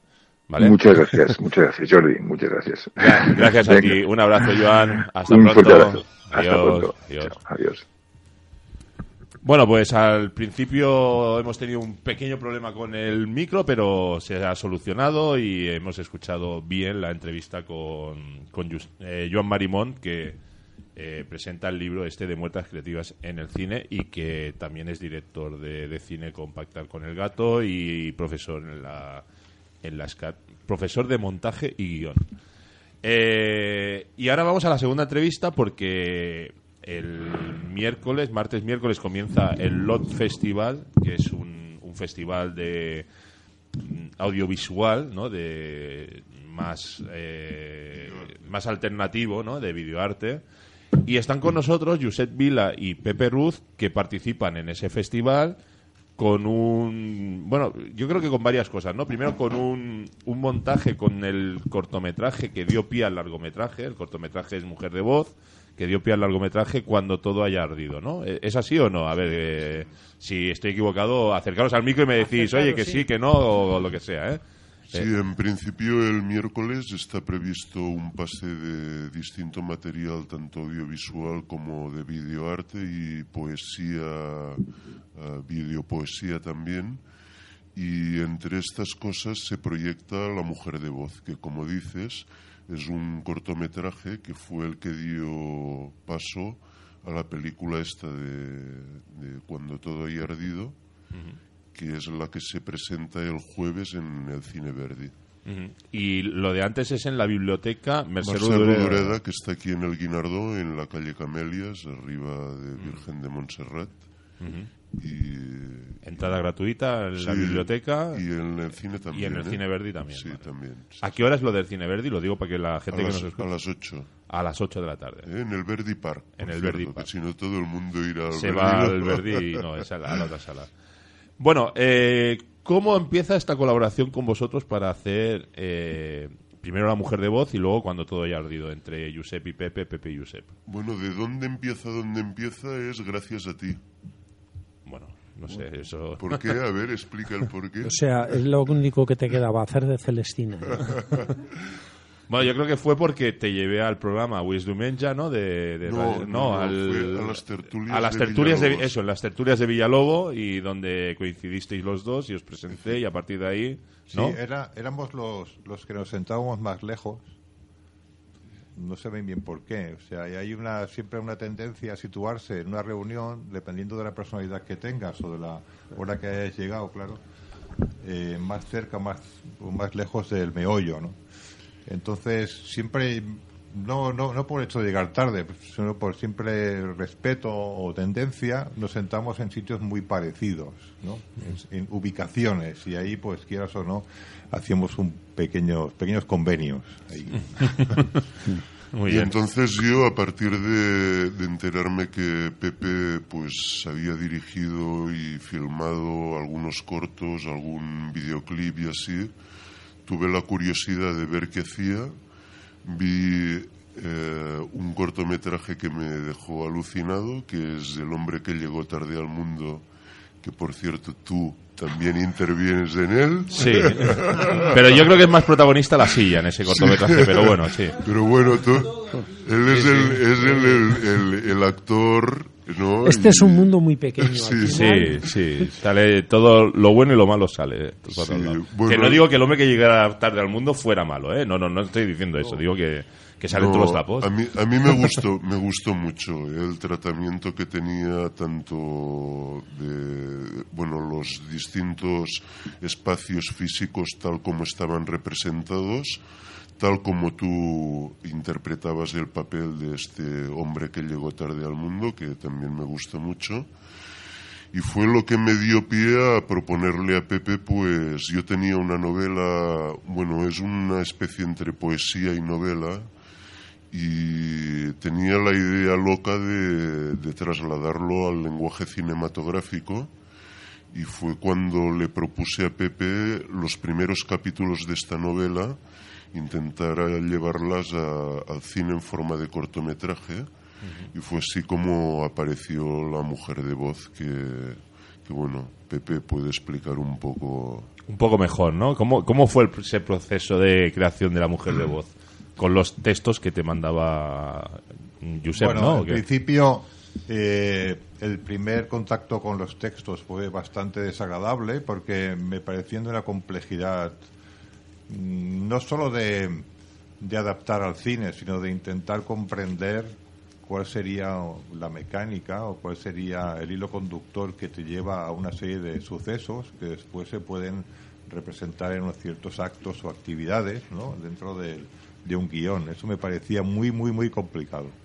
Entonces no, no llegué a leer demasiado lo que él me enviaba, o sea, sí, sí que leí un poco por encima, pero siempre pensando en esa, quizás en esa dificultad máxima o en esa casi eh, predisposición para, para ser negativo, ¿no? Para, para ver lo imposible, ¿no? Él me lo fue, me fue ayudando mucho, me fue dando bastante coba, bastante peloteo y tal, que ya le, le- le agradezco.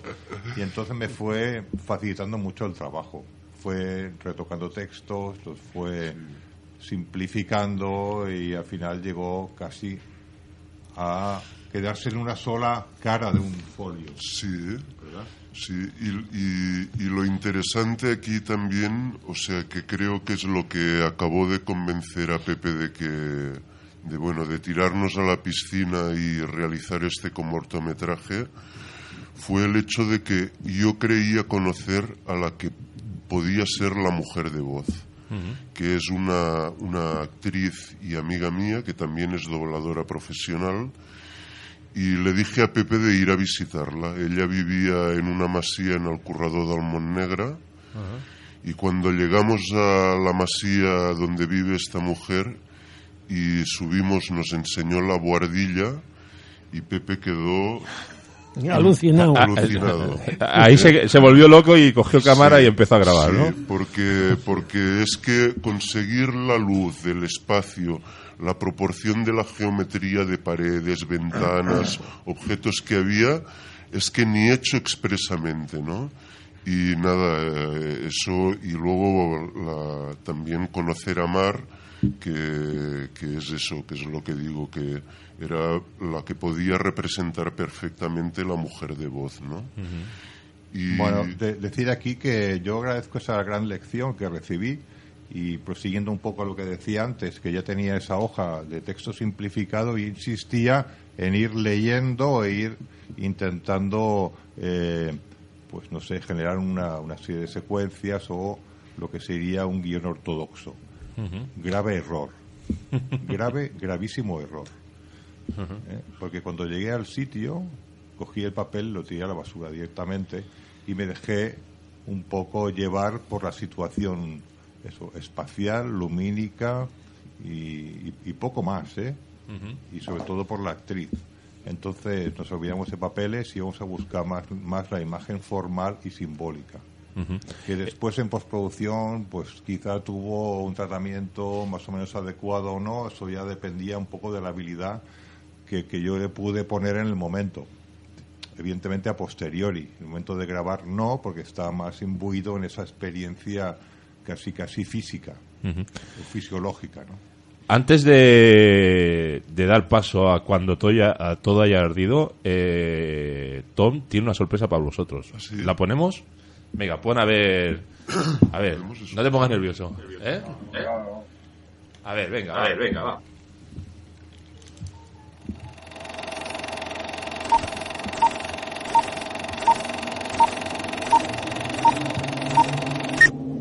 Verdad sembradora eh, es como si tuviera una partitura en mi mente, pero que en vez de notas tuvieran palabras, que yo las he de leer y encadenar una detrás de otra.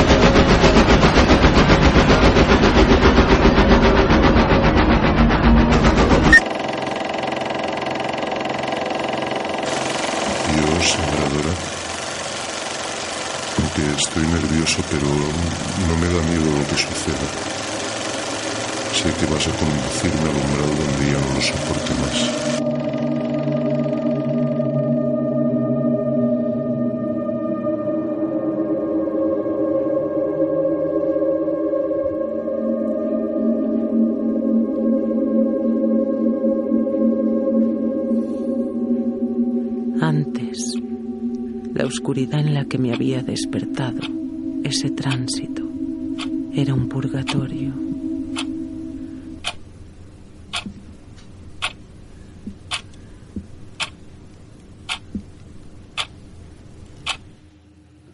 Eh, Esto que ha traído Tom es el tráiler de Qué- qué bien suena, ¿eh? De cuando de cuando todo haya ardido, Qué que es el El tráiler, sí. Es el tráiler. Me gusta más el, lo que suena que sigue. lo- Que lo que se ve. Mentira. Lo, que, es, es lo que se ve, bueno, a mí, ah, la verdad, yo mientras hemos estado filmando con, con Pepe cuando todo haya ardido, yo he en buena parte soy el actor también de, que interviene en la película y nunca miro lo que él va filmando, ¿sabes? O sea, yo me dejo llevar, ¿no? Por lo que él me va diciendo, ponte aquí, haz esto, haz lo otro. Y, y cuando vi por primera vez lo que Pepe había montado, me dejó bastante alucinado, ¿eh? O sea, sí, a ver, no está mal decirlo porque formo parte, pero es sinceridad absoluta. Digo, pero Pepe, ¿tú qué haces detrás de la cámara? ¿no? Es realmente bastante sorprendente.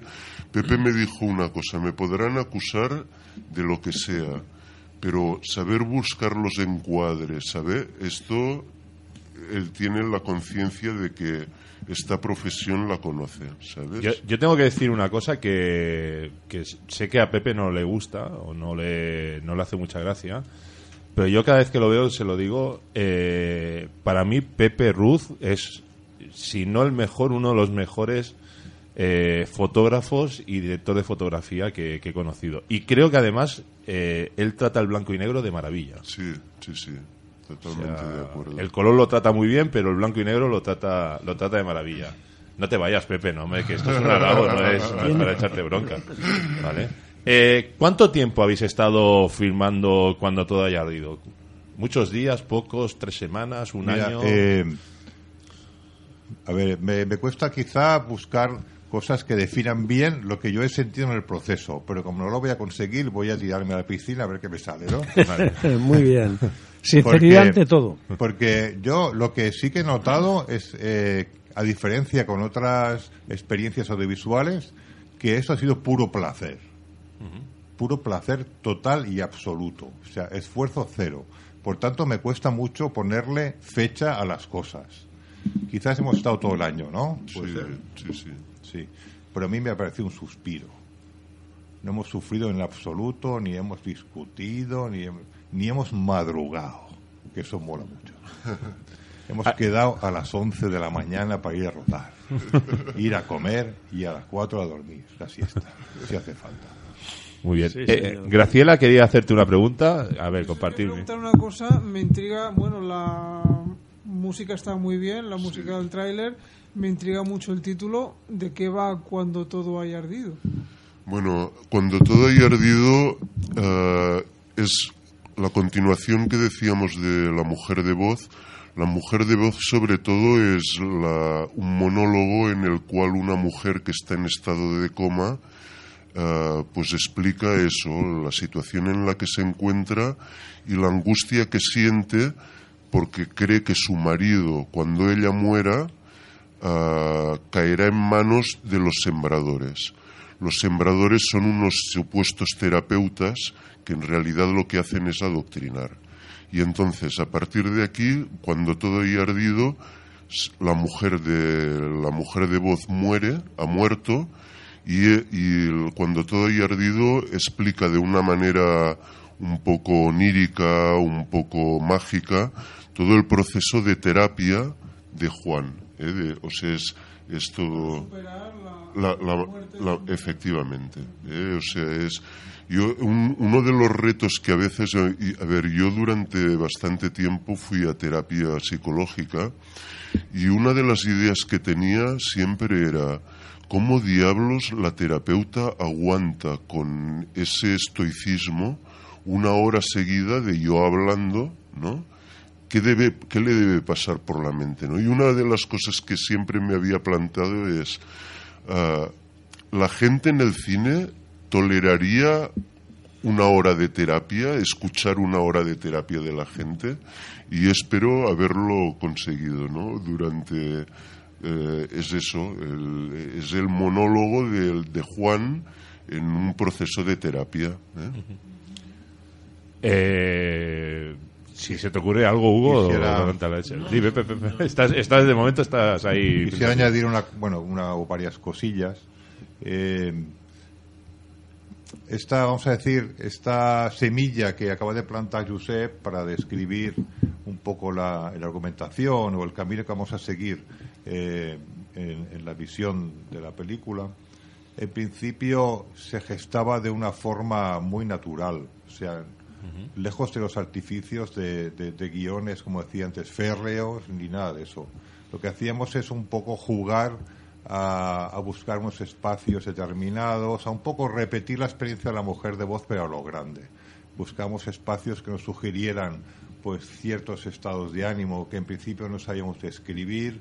Él me decía, yo veía a Pepe y no sabía que grababa, pero es que tampoco sabía lo que hacía él. O sea, yo lo ponía ahí en medio y le metía gritos. O sea, es una cosa muy curiosa que nosotros no utilizamos nunca sonido directo porque yo le grito durante la acción. O sea, yo voy grabando y hablando, como hacían los antiguos del cine mudo, ¿no? que ya gritaban como animales. Entonces yo le grito porque yo no sé qué va a hacer. Cuando lo veo en encuadre, entonces cuando le doy unas instrucciones. Básicamente es eso. Entonces, el proceso ese más o menos intuitivo de, de hacer que las cosas liguen sin saber por qué nos entusiasma a los dos. Porque él lo practica con la literatura y yo con las imágenes y la música, que también la hago yo básicamente. Y, y esto también me, me gustaría decir que ah, una de las cosas importantes también, aparte de los itinerarios emocionales que vive el personaje y de- también de, de acciones, hay otra cosa importante que es los espacios en los cuales hemos filmado. Que, ah, bueno, tanto Pepe como yo decimos, "Hostia, hemos agotado todos aquellos sitios que nos han encant- que nos encantan, ¿no? Que por ejemplo de la ciudad de Barcelona hay distintos parques como el de aquí de Nou Barris o el de Diagonal que eh, paseando por ellos dices, hostia, es que este, este sitio es cojonudo para, para ser filmado, ¿no? Y la misma magia de los sitios también nos provocaba a veces pues acciones, ¿no? O lo que nos encontrábamos, ¿no? Por ejemplo, un cuervo muerto que nos encontramos en un parque eh, con todo de moscas que se lo estaban comiendo y que nos solucionó, por puro azar el encontrarlo, nos solucionó todo un planteamiento que teníamos con un cuervo que me gritaba y bueno, en fin. Ha sido un proceso bastante mágico, la verdad. Sí, para, no- para nosotros casi, no sé, era una especie de, de ritualística, ¿no? Que continuada que hacíamos, como casi, casi una, más, más basado en la fe, casi, que en el acto cinematográfico, ¿no? O sea, una experiencia humana y después lo que queda de eso casi es un residuo o es una, vamos a decir, una apuesta o una, un conflicto que después aparece a la hora de intentar recuperar el material y darle forma en, en la edición. Ujú. Pero lo que es todo el rodaje nos parecía, no sé, un espacio de eso, místico y casi, casi de, de placer. ¿no? Bueno, pues el miércoles en la biblioteca Mercedes Rodera, La Mujer de Voz. Sí. Y el jueves. Perdona, La Mujer de Voz y también algunos videopoemas que también hemos hecho expresamente para el Festival Loop. y, y- y luego, como dices, el jueves. El jueves la película en el Verdi Par, cuando todo haya ardido, a las 8 de la tarde. Único día y único pase, ¿eh? Vale. Eso es lo mejor. Porque, mira, a eso venía la- esta introducción, porque yo quería preguntaros, ¿y después del, del Loop Festival, qué pasará con cuando todo haya ardido? ¿O con vuestros proyectos? ¿Qué nuevos proyectos tenéis? ¿O qué? Eh, Bueno, en eh, principio- A mí me importa muy poco, la verdad. En Eh, principio hay- entusiasta yo, sería hay- otro y ya está. Hoy en día hay unos portales de internet que te permiten apuntarte a, o sea, de ofrecer la película a infinidad de festivales de todo el mundo, ¿no? Entonces, una- damos, damos fe de ello, Hugo y yo. Sí. de eso. Lo que, lo que pasa que esto, que en cierta manera es una ventaja, porque en dos minutos apuntas tu película a un festival de Corea, incluso del norte, por decirlo de alguna manera, pero ¿qué pasa? Que es muy difícil que te, que te seleccionen tu, tu proyecto, porque llegan proyectos de todo el mundo y en mucha abundancia, ¿no? Y la verdad también últimamente lo que ocurre es que en estas plataformas te hacen, los festivales hacen pagar bastante dinero. Muchos festivales hacen pagar bastante dinero.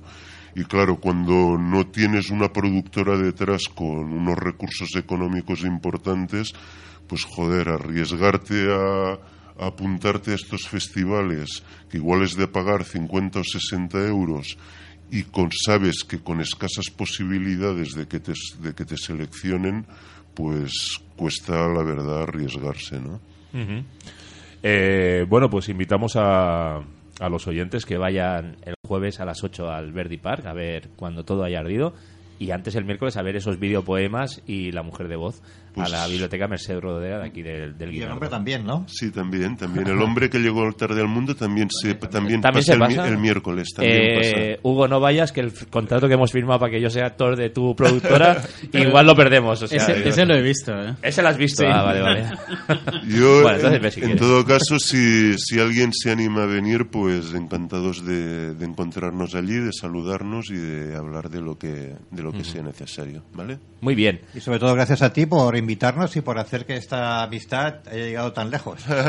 Bueno, espero, espero que no se rompa y que sigáis haciendo cosas como cosas maravillosas como cuando todo haya ardido la mujer de voz. Pues ¿vale? gracias, Jordi. Y bueno, eh, la próxima os esperamos también aquí. ¿eh? Eh, un fuerte aplauso, gracias por venir.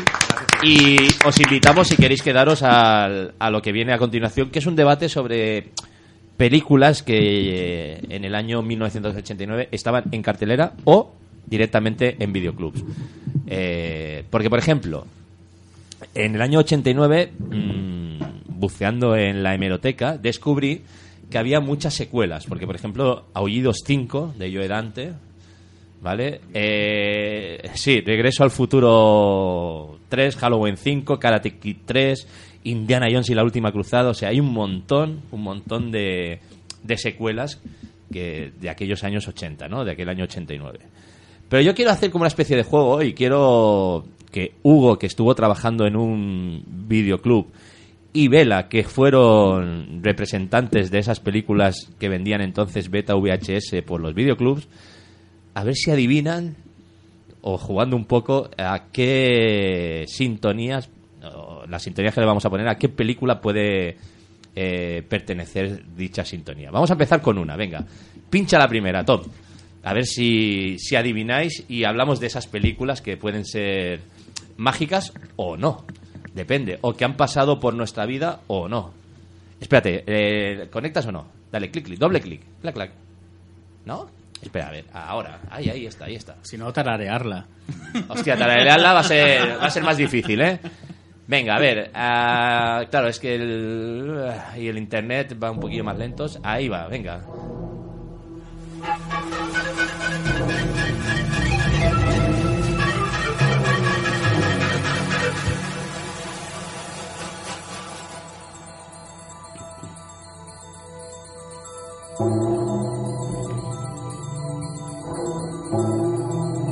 ¿Os suena o qué? Así, una cosa medio oriental. Graciela se está riendo, pero no, no ¿estás oyendo?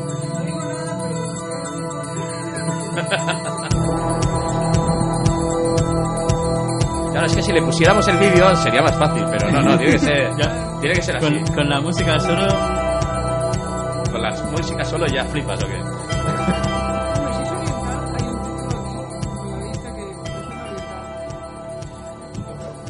Sí, no. Eh, Tiene un punto Carpenter, ¿verdad? Dices.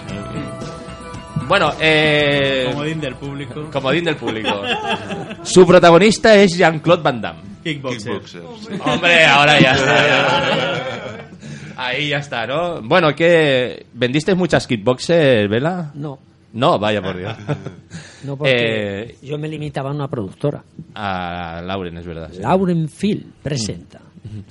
Y Hugo, eh, Kickboxer muy vendida en el, o muy alquilada en el videoclub aquel o qué? Bueno, mm, mi estancia en el videoclub fue posterior a, a estos años, pero he de decir que todas las películas de Van Damme eh, era éxito asegurado. Era éxito asegurado. ¿Y, y qué ha sido de Van Damme después de, Bueno, de Van- esa época? Van Damme, eh, hace poco leí una entrevista de él que me pareció maravillosa, donde confesaba que cuando rodó Street Fighter eh, consumía 10 gramos de cocaína al día. Oh, joder. Que, que eso no sé cómo sigue vivo. Y, y ahora hay una serie que ha hecho riéndose de sí mismo que, que está muy divertida, que es una de, de que está en Amazon y, y- y la serie trata de que cuando él hacía las películas en realidad era agente secreto y se iba a los sitios a rodar para ser como una especie de, de agente de la CIA. Y es una comedia que se ríe mucho de, de sí mismo y, y juega mucho a eso. Eh, eh, hablando, eh, me ha sorprendido porque he dicho, o sea, Jean-Claude Van Damme tiene muchas películas, pero he dicho Jean-Claude Van Damme y enseguida habéis insertado la, la música de Kickboxer. ¿Por qué? ¿Es la más famosa de él o...? Kickboxer fue un clásico. Un clásico. Esto Soldado Universal y son estas películas. Ajá, muy bien. Eh, Le ponemos la segunda, Tom, a ver si aciertan. Venga, a ver. A ver, el, in- el internet es un poco... Esta, esta.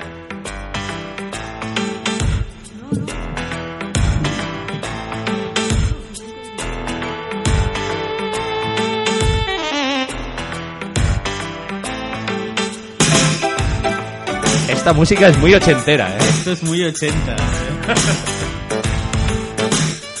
Venga, comodín del público como antes o qué?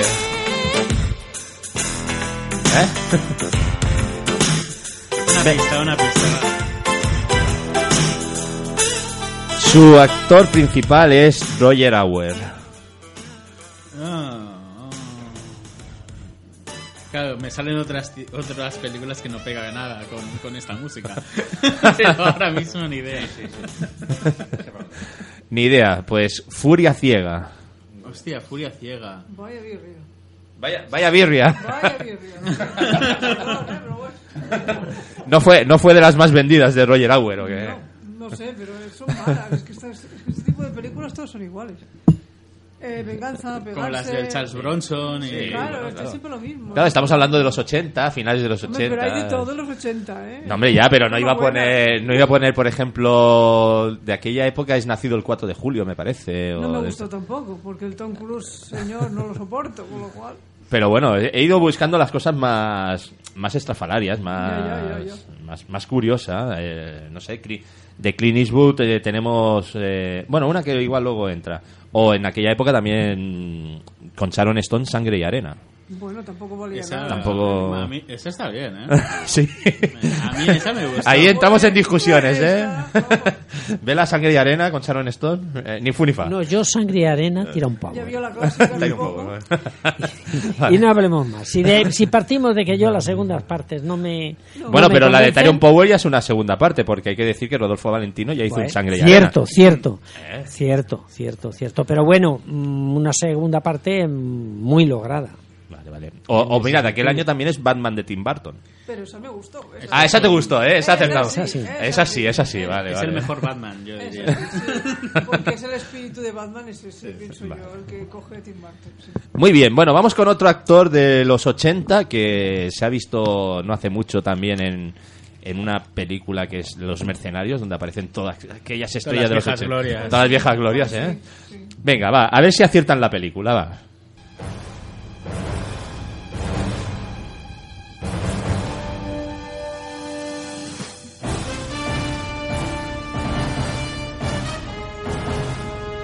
Ahora te pregunto, ¿es el Stallone o es otro?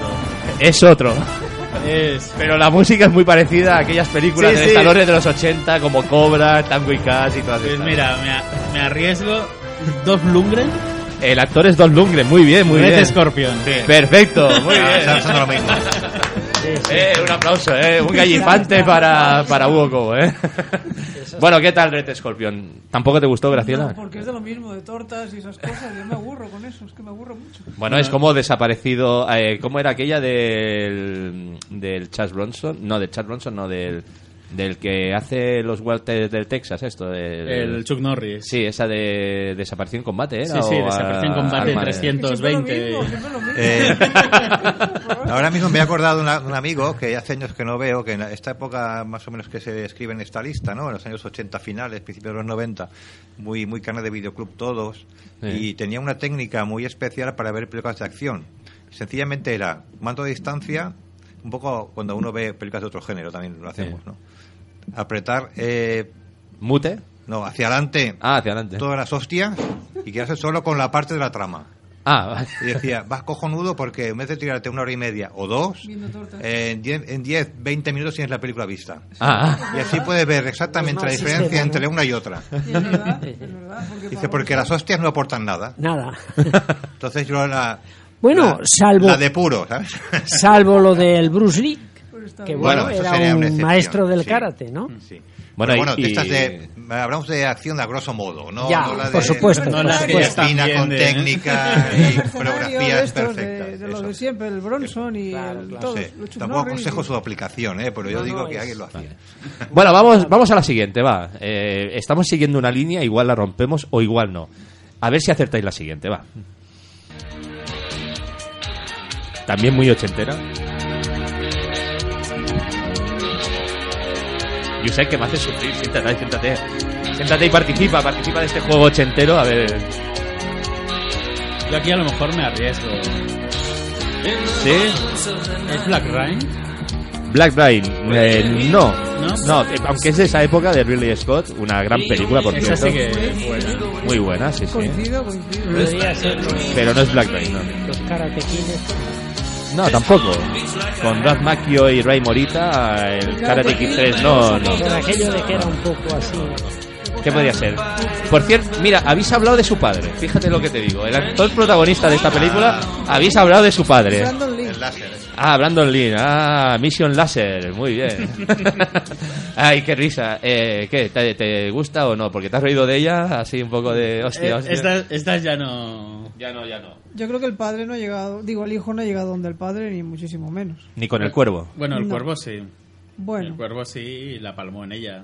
Ya, Sí, eso sí. sí, eso aparte, pero yo no sé, yo creo que el padre era el género que, que instauró el padre y ya está, y él quiso continuar y yo creo que no. Pero bueno, el, el hijo nunca dio hostias en el cine. ¿Nunca? No, No, no hizo tenía karate. una, ¿no? No, Que no, era el- así. era el sobrino el que hacía las Ah. hostias. Me El sonaba- Brandon Lee eh, intentó hacer siempre cine policíaco, cine más Sí, serio y de sí, acción, pero, sí. pero sin hacer karate. Ajá. Lo que era el sobrino, el otro Lee que había. Claro, es que con Es- el- hay, hay unos, cua- hay unos cuantos Lees. Sí, sí.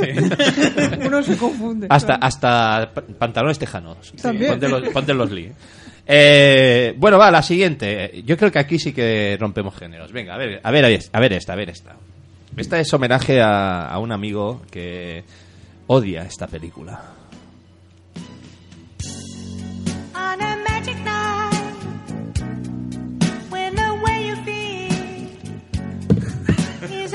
Vaya sabe- cara, no sabe porque no estamos grabando en vídeo, pero vaya cara acaban de poner. Nadie sabe Eh. Peter Jackson, Peter Jackson, muy bien. el fabuloso mundo de los Feebles. Muy bien, muy bien. Hostia, Hugo, Esta- esta sí, Hugo es un crack, ¿eh? He reconocido al, al hipopótamo que canta esto.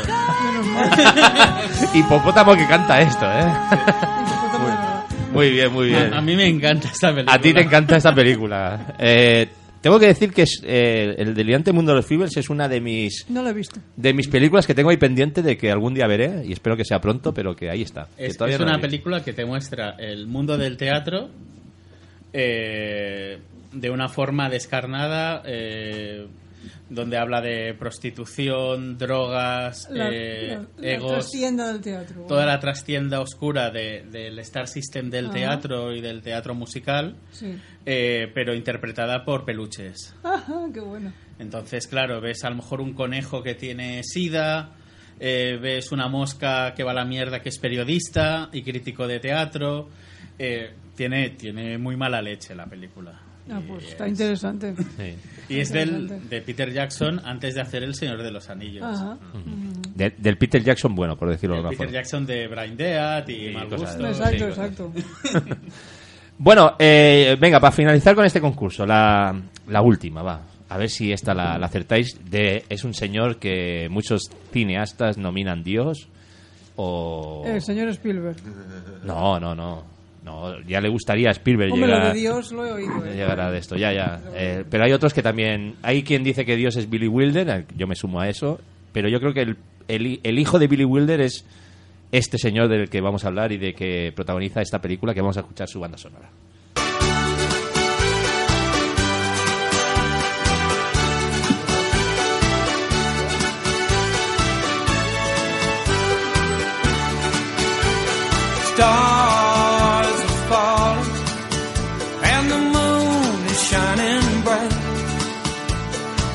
Can feel the teardrop in my eye. One last kiss, my darling. Remember me kind. A ver, es, es en plan country la música que estamos oyendo. ¿eh? Eh, no está dirigida por él, no está dirigida por por el, por el hijo del, ¿eh? de Clint Eastwood, muy bien. Sí, sí, sí, no está dirigida por él, pero sí que está protagonizada. Y es Cadillac Rosa. Uf, es, creo que es la peor película de Clint Eastwood. Por eso, por eso la he puesto, por eso la he puesto, por eso la he puesto. Mira, mira que a mí me gusta Clint Eastwood.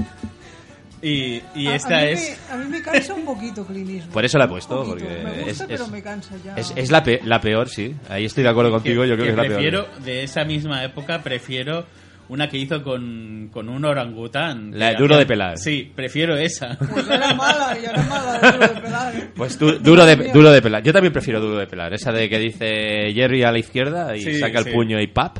Pues ¿cómo ¿Eh? será Cadillac Rosa entonces? Bueno, pues hasta aquí este repaso a, a los años 80. eh, y ya es la hora de despedirnos, son las 12 y 58. Gracias por venir, Yusef, gracias por venir, Pepe. Vosotros. Gracias por venir, Graciela. Gracias a vosotros. Hasta el mes que viene, diciembre. Espero, Ok. sí, ¿Sí? sí, sí, sí. Eh, gracias, Hugo. Hasta la próxima. ¿Cuándo será? ¿De aquí a 15 días? ¿La semana que viene? No, Bueno, no tenemos sabes. ni idea de momento. Bueno, Vela ha recibido una llamada, se ha tenido que ir corriendo. Hasta la próxima semana, Tom. Sí, sí, sí, sí, vale. Eh, y, y una cosa, eh, mira, vamos, hablando de años 80, vamos a despedir el programa 103, eh, yo creo que a lo grande, porque hay un actor que, ¿qué ha sido de él? Pues sí, ha sido, sigue estando en la brecha, que es el Fred Savage. ¿Os acordáis de Fred Savage? El, el niño aquel de la princesa prometida. Sí. O, o de aquellos maravillosos años de la serie aquella de televisión Sí. tan mítica. ¿eh? Pues Fred Savage en los años 80, en concreto en este año 89, eh, presentó una película que se llama Chicos Monsters, que aquí pasó como muy desapercibida en los, en los cines, pero sí que es verdad que en algún videoclub se vendió o se alquiló algo más esta de, de Fred Savage, protagonista, donde también salía su hermano eh, pequeño. Y bueno, Fred Savage no es que haya desaparecido, es que ahora es productor, es director de series de televisión y hace incluso algún pequeño papel en alguna, en alguna de estas series. Os dejamos con la con el tema I Wanna Yell de, que interpreta Billy Hughes de la película Chicos Monsters, que está dirigida por Richard Alan Gilbert, por si queréis buscarla. Y como he dicho, está interpretada por Fred Savage, Ben Savage y Daniel Stern. Y la banda sonora es de David Newman, Mike Piccirillo y Roxanne Seaman, pero eh, introduce también este tema que canta Billy Hughes. Hasta la semana que viene y hasta y que tengáis feliz semana y feliz cine. Adiós. Adiós.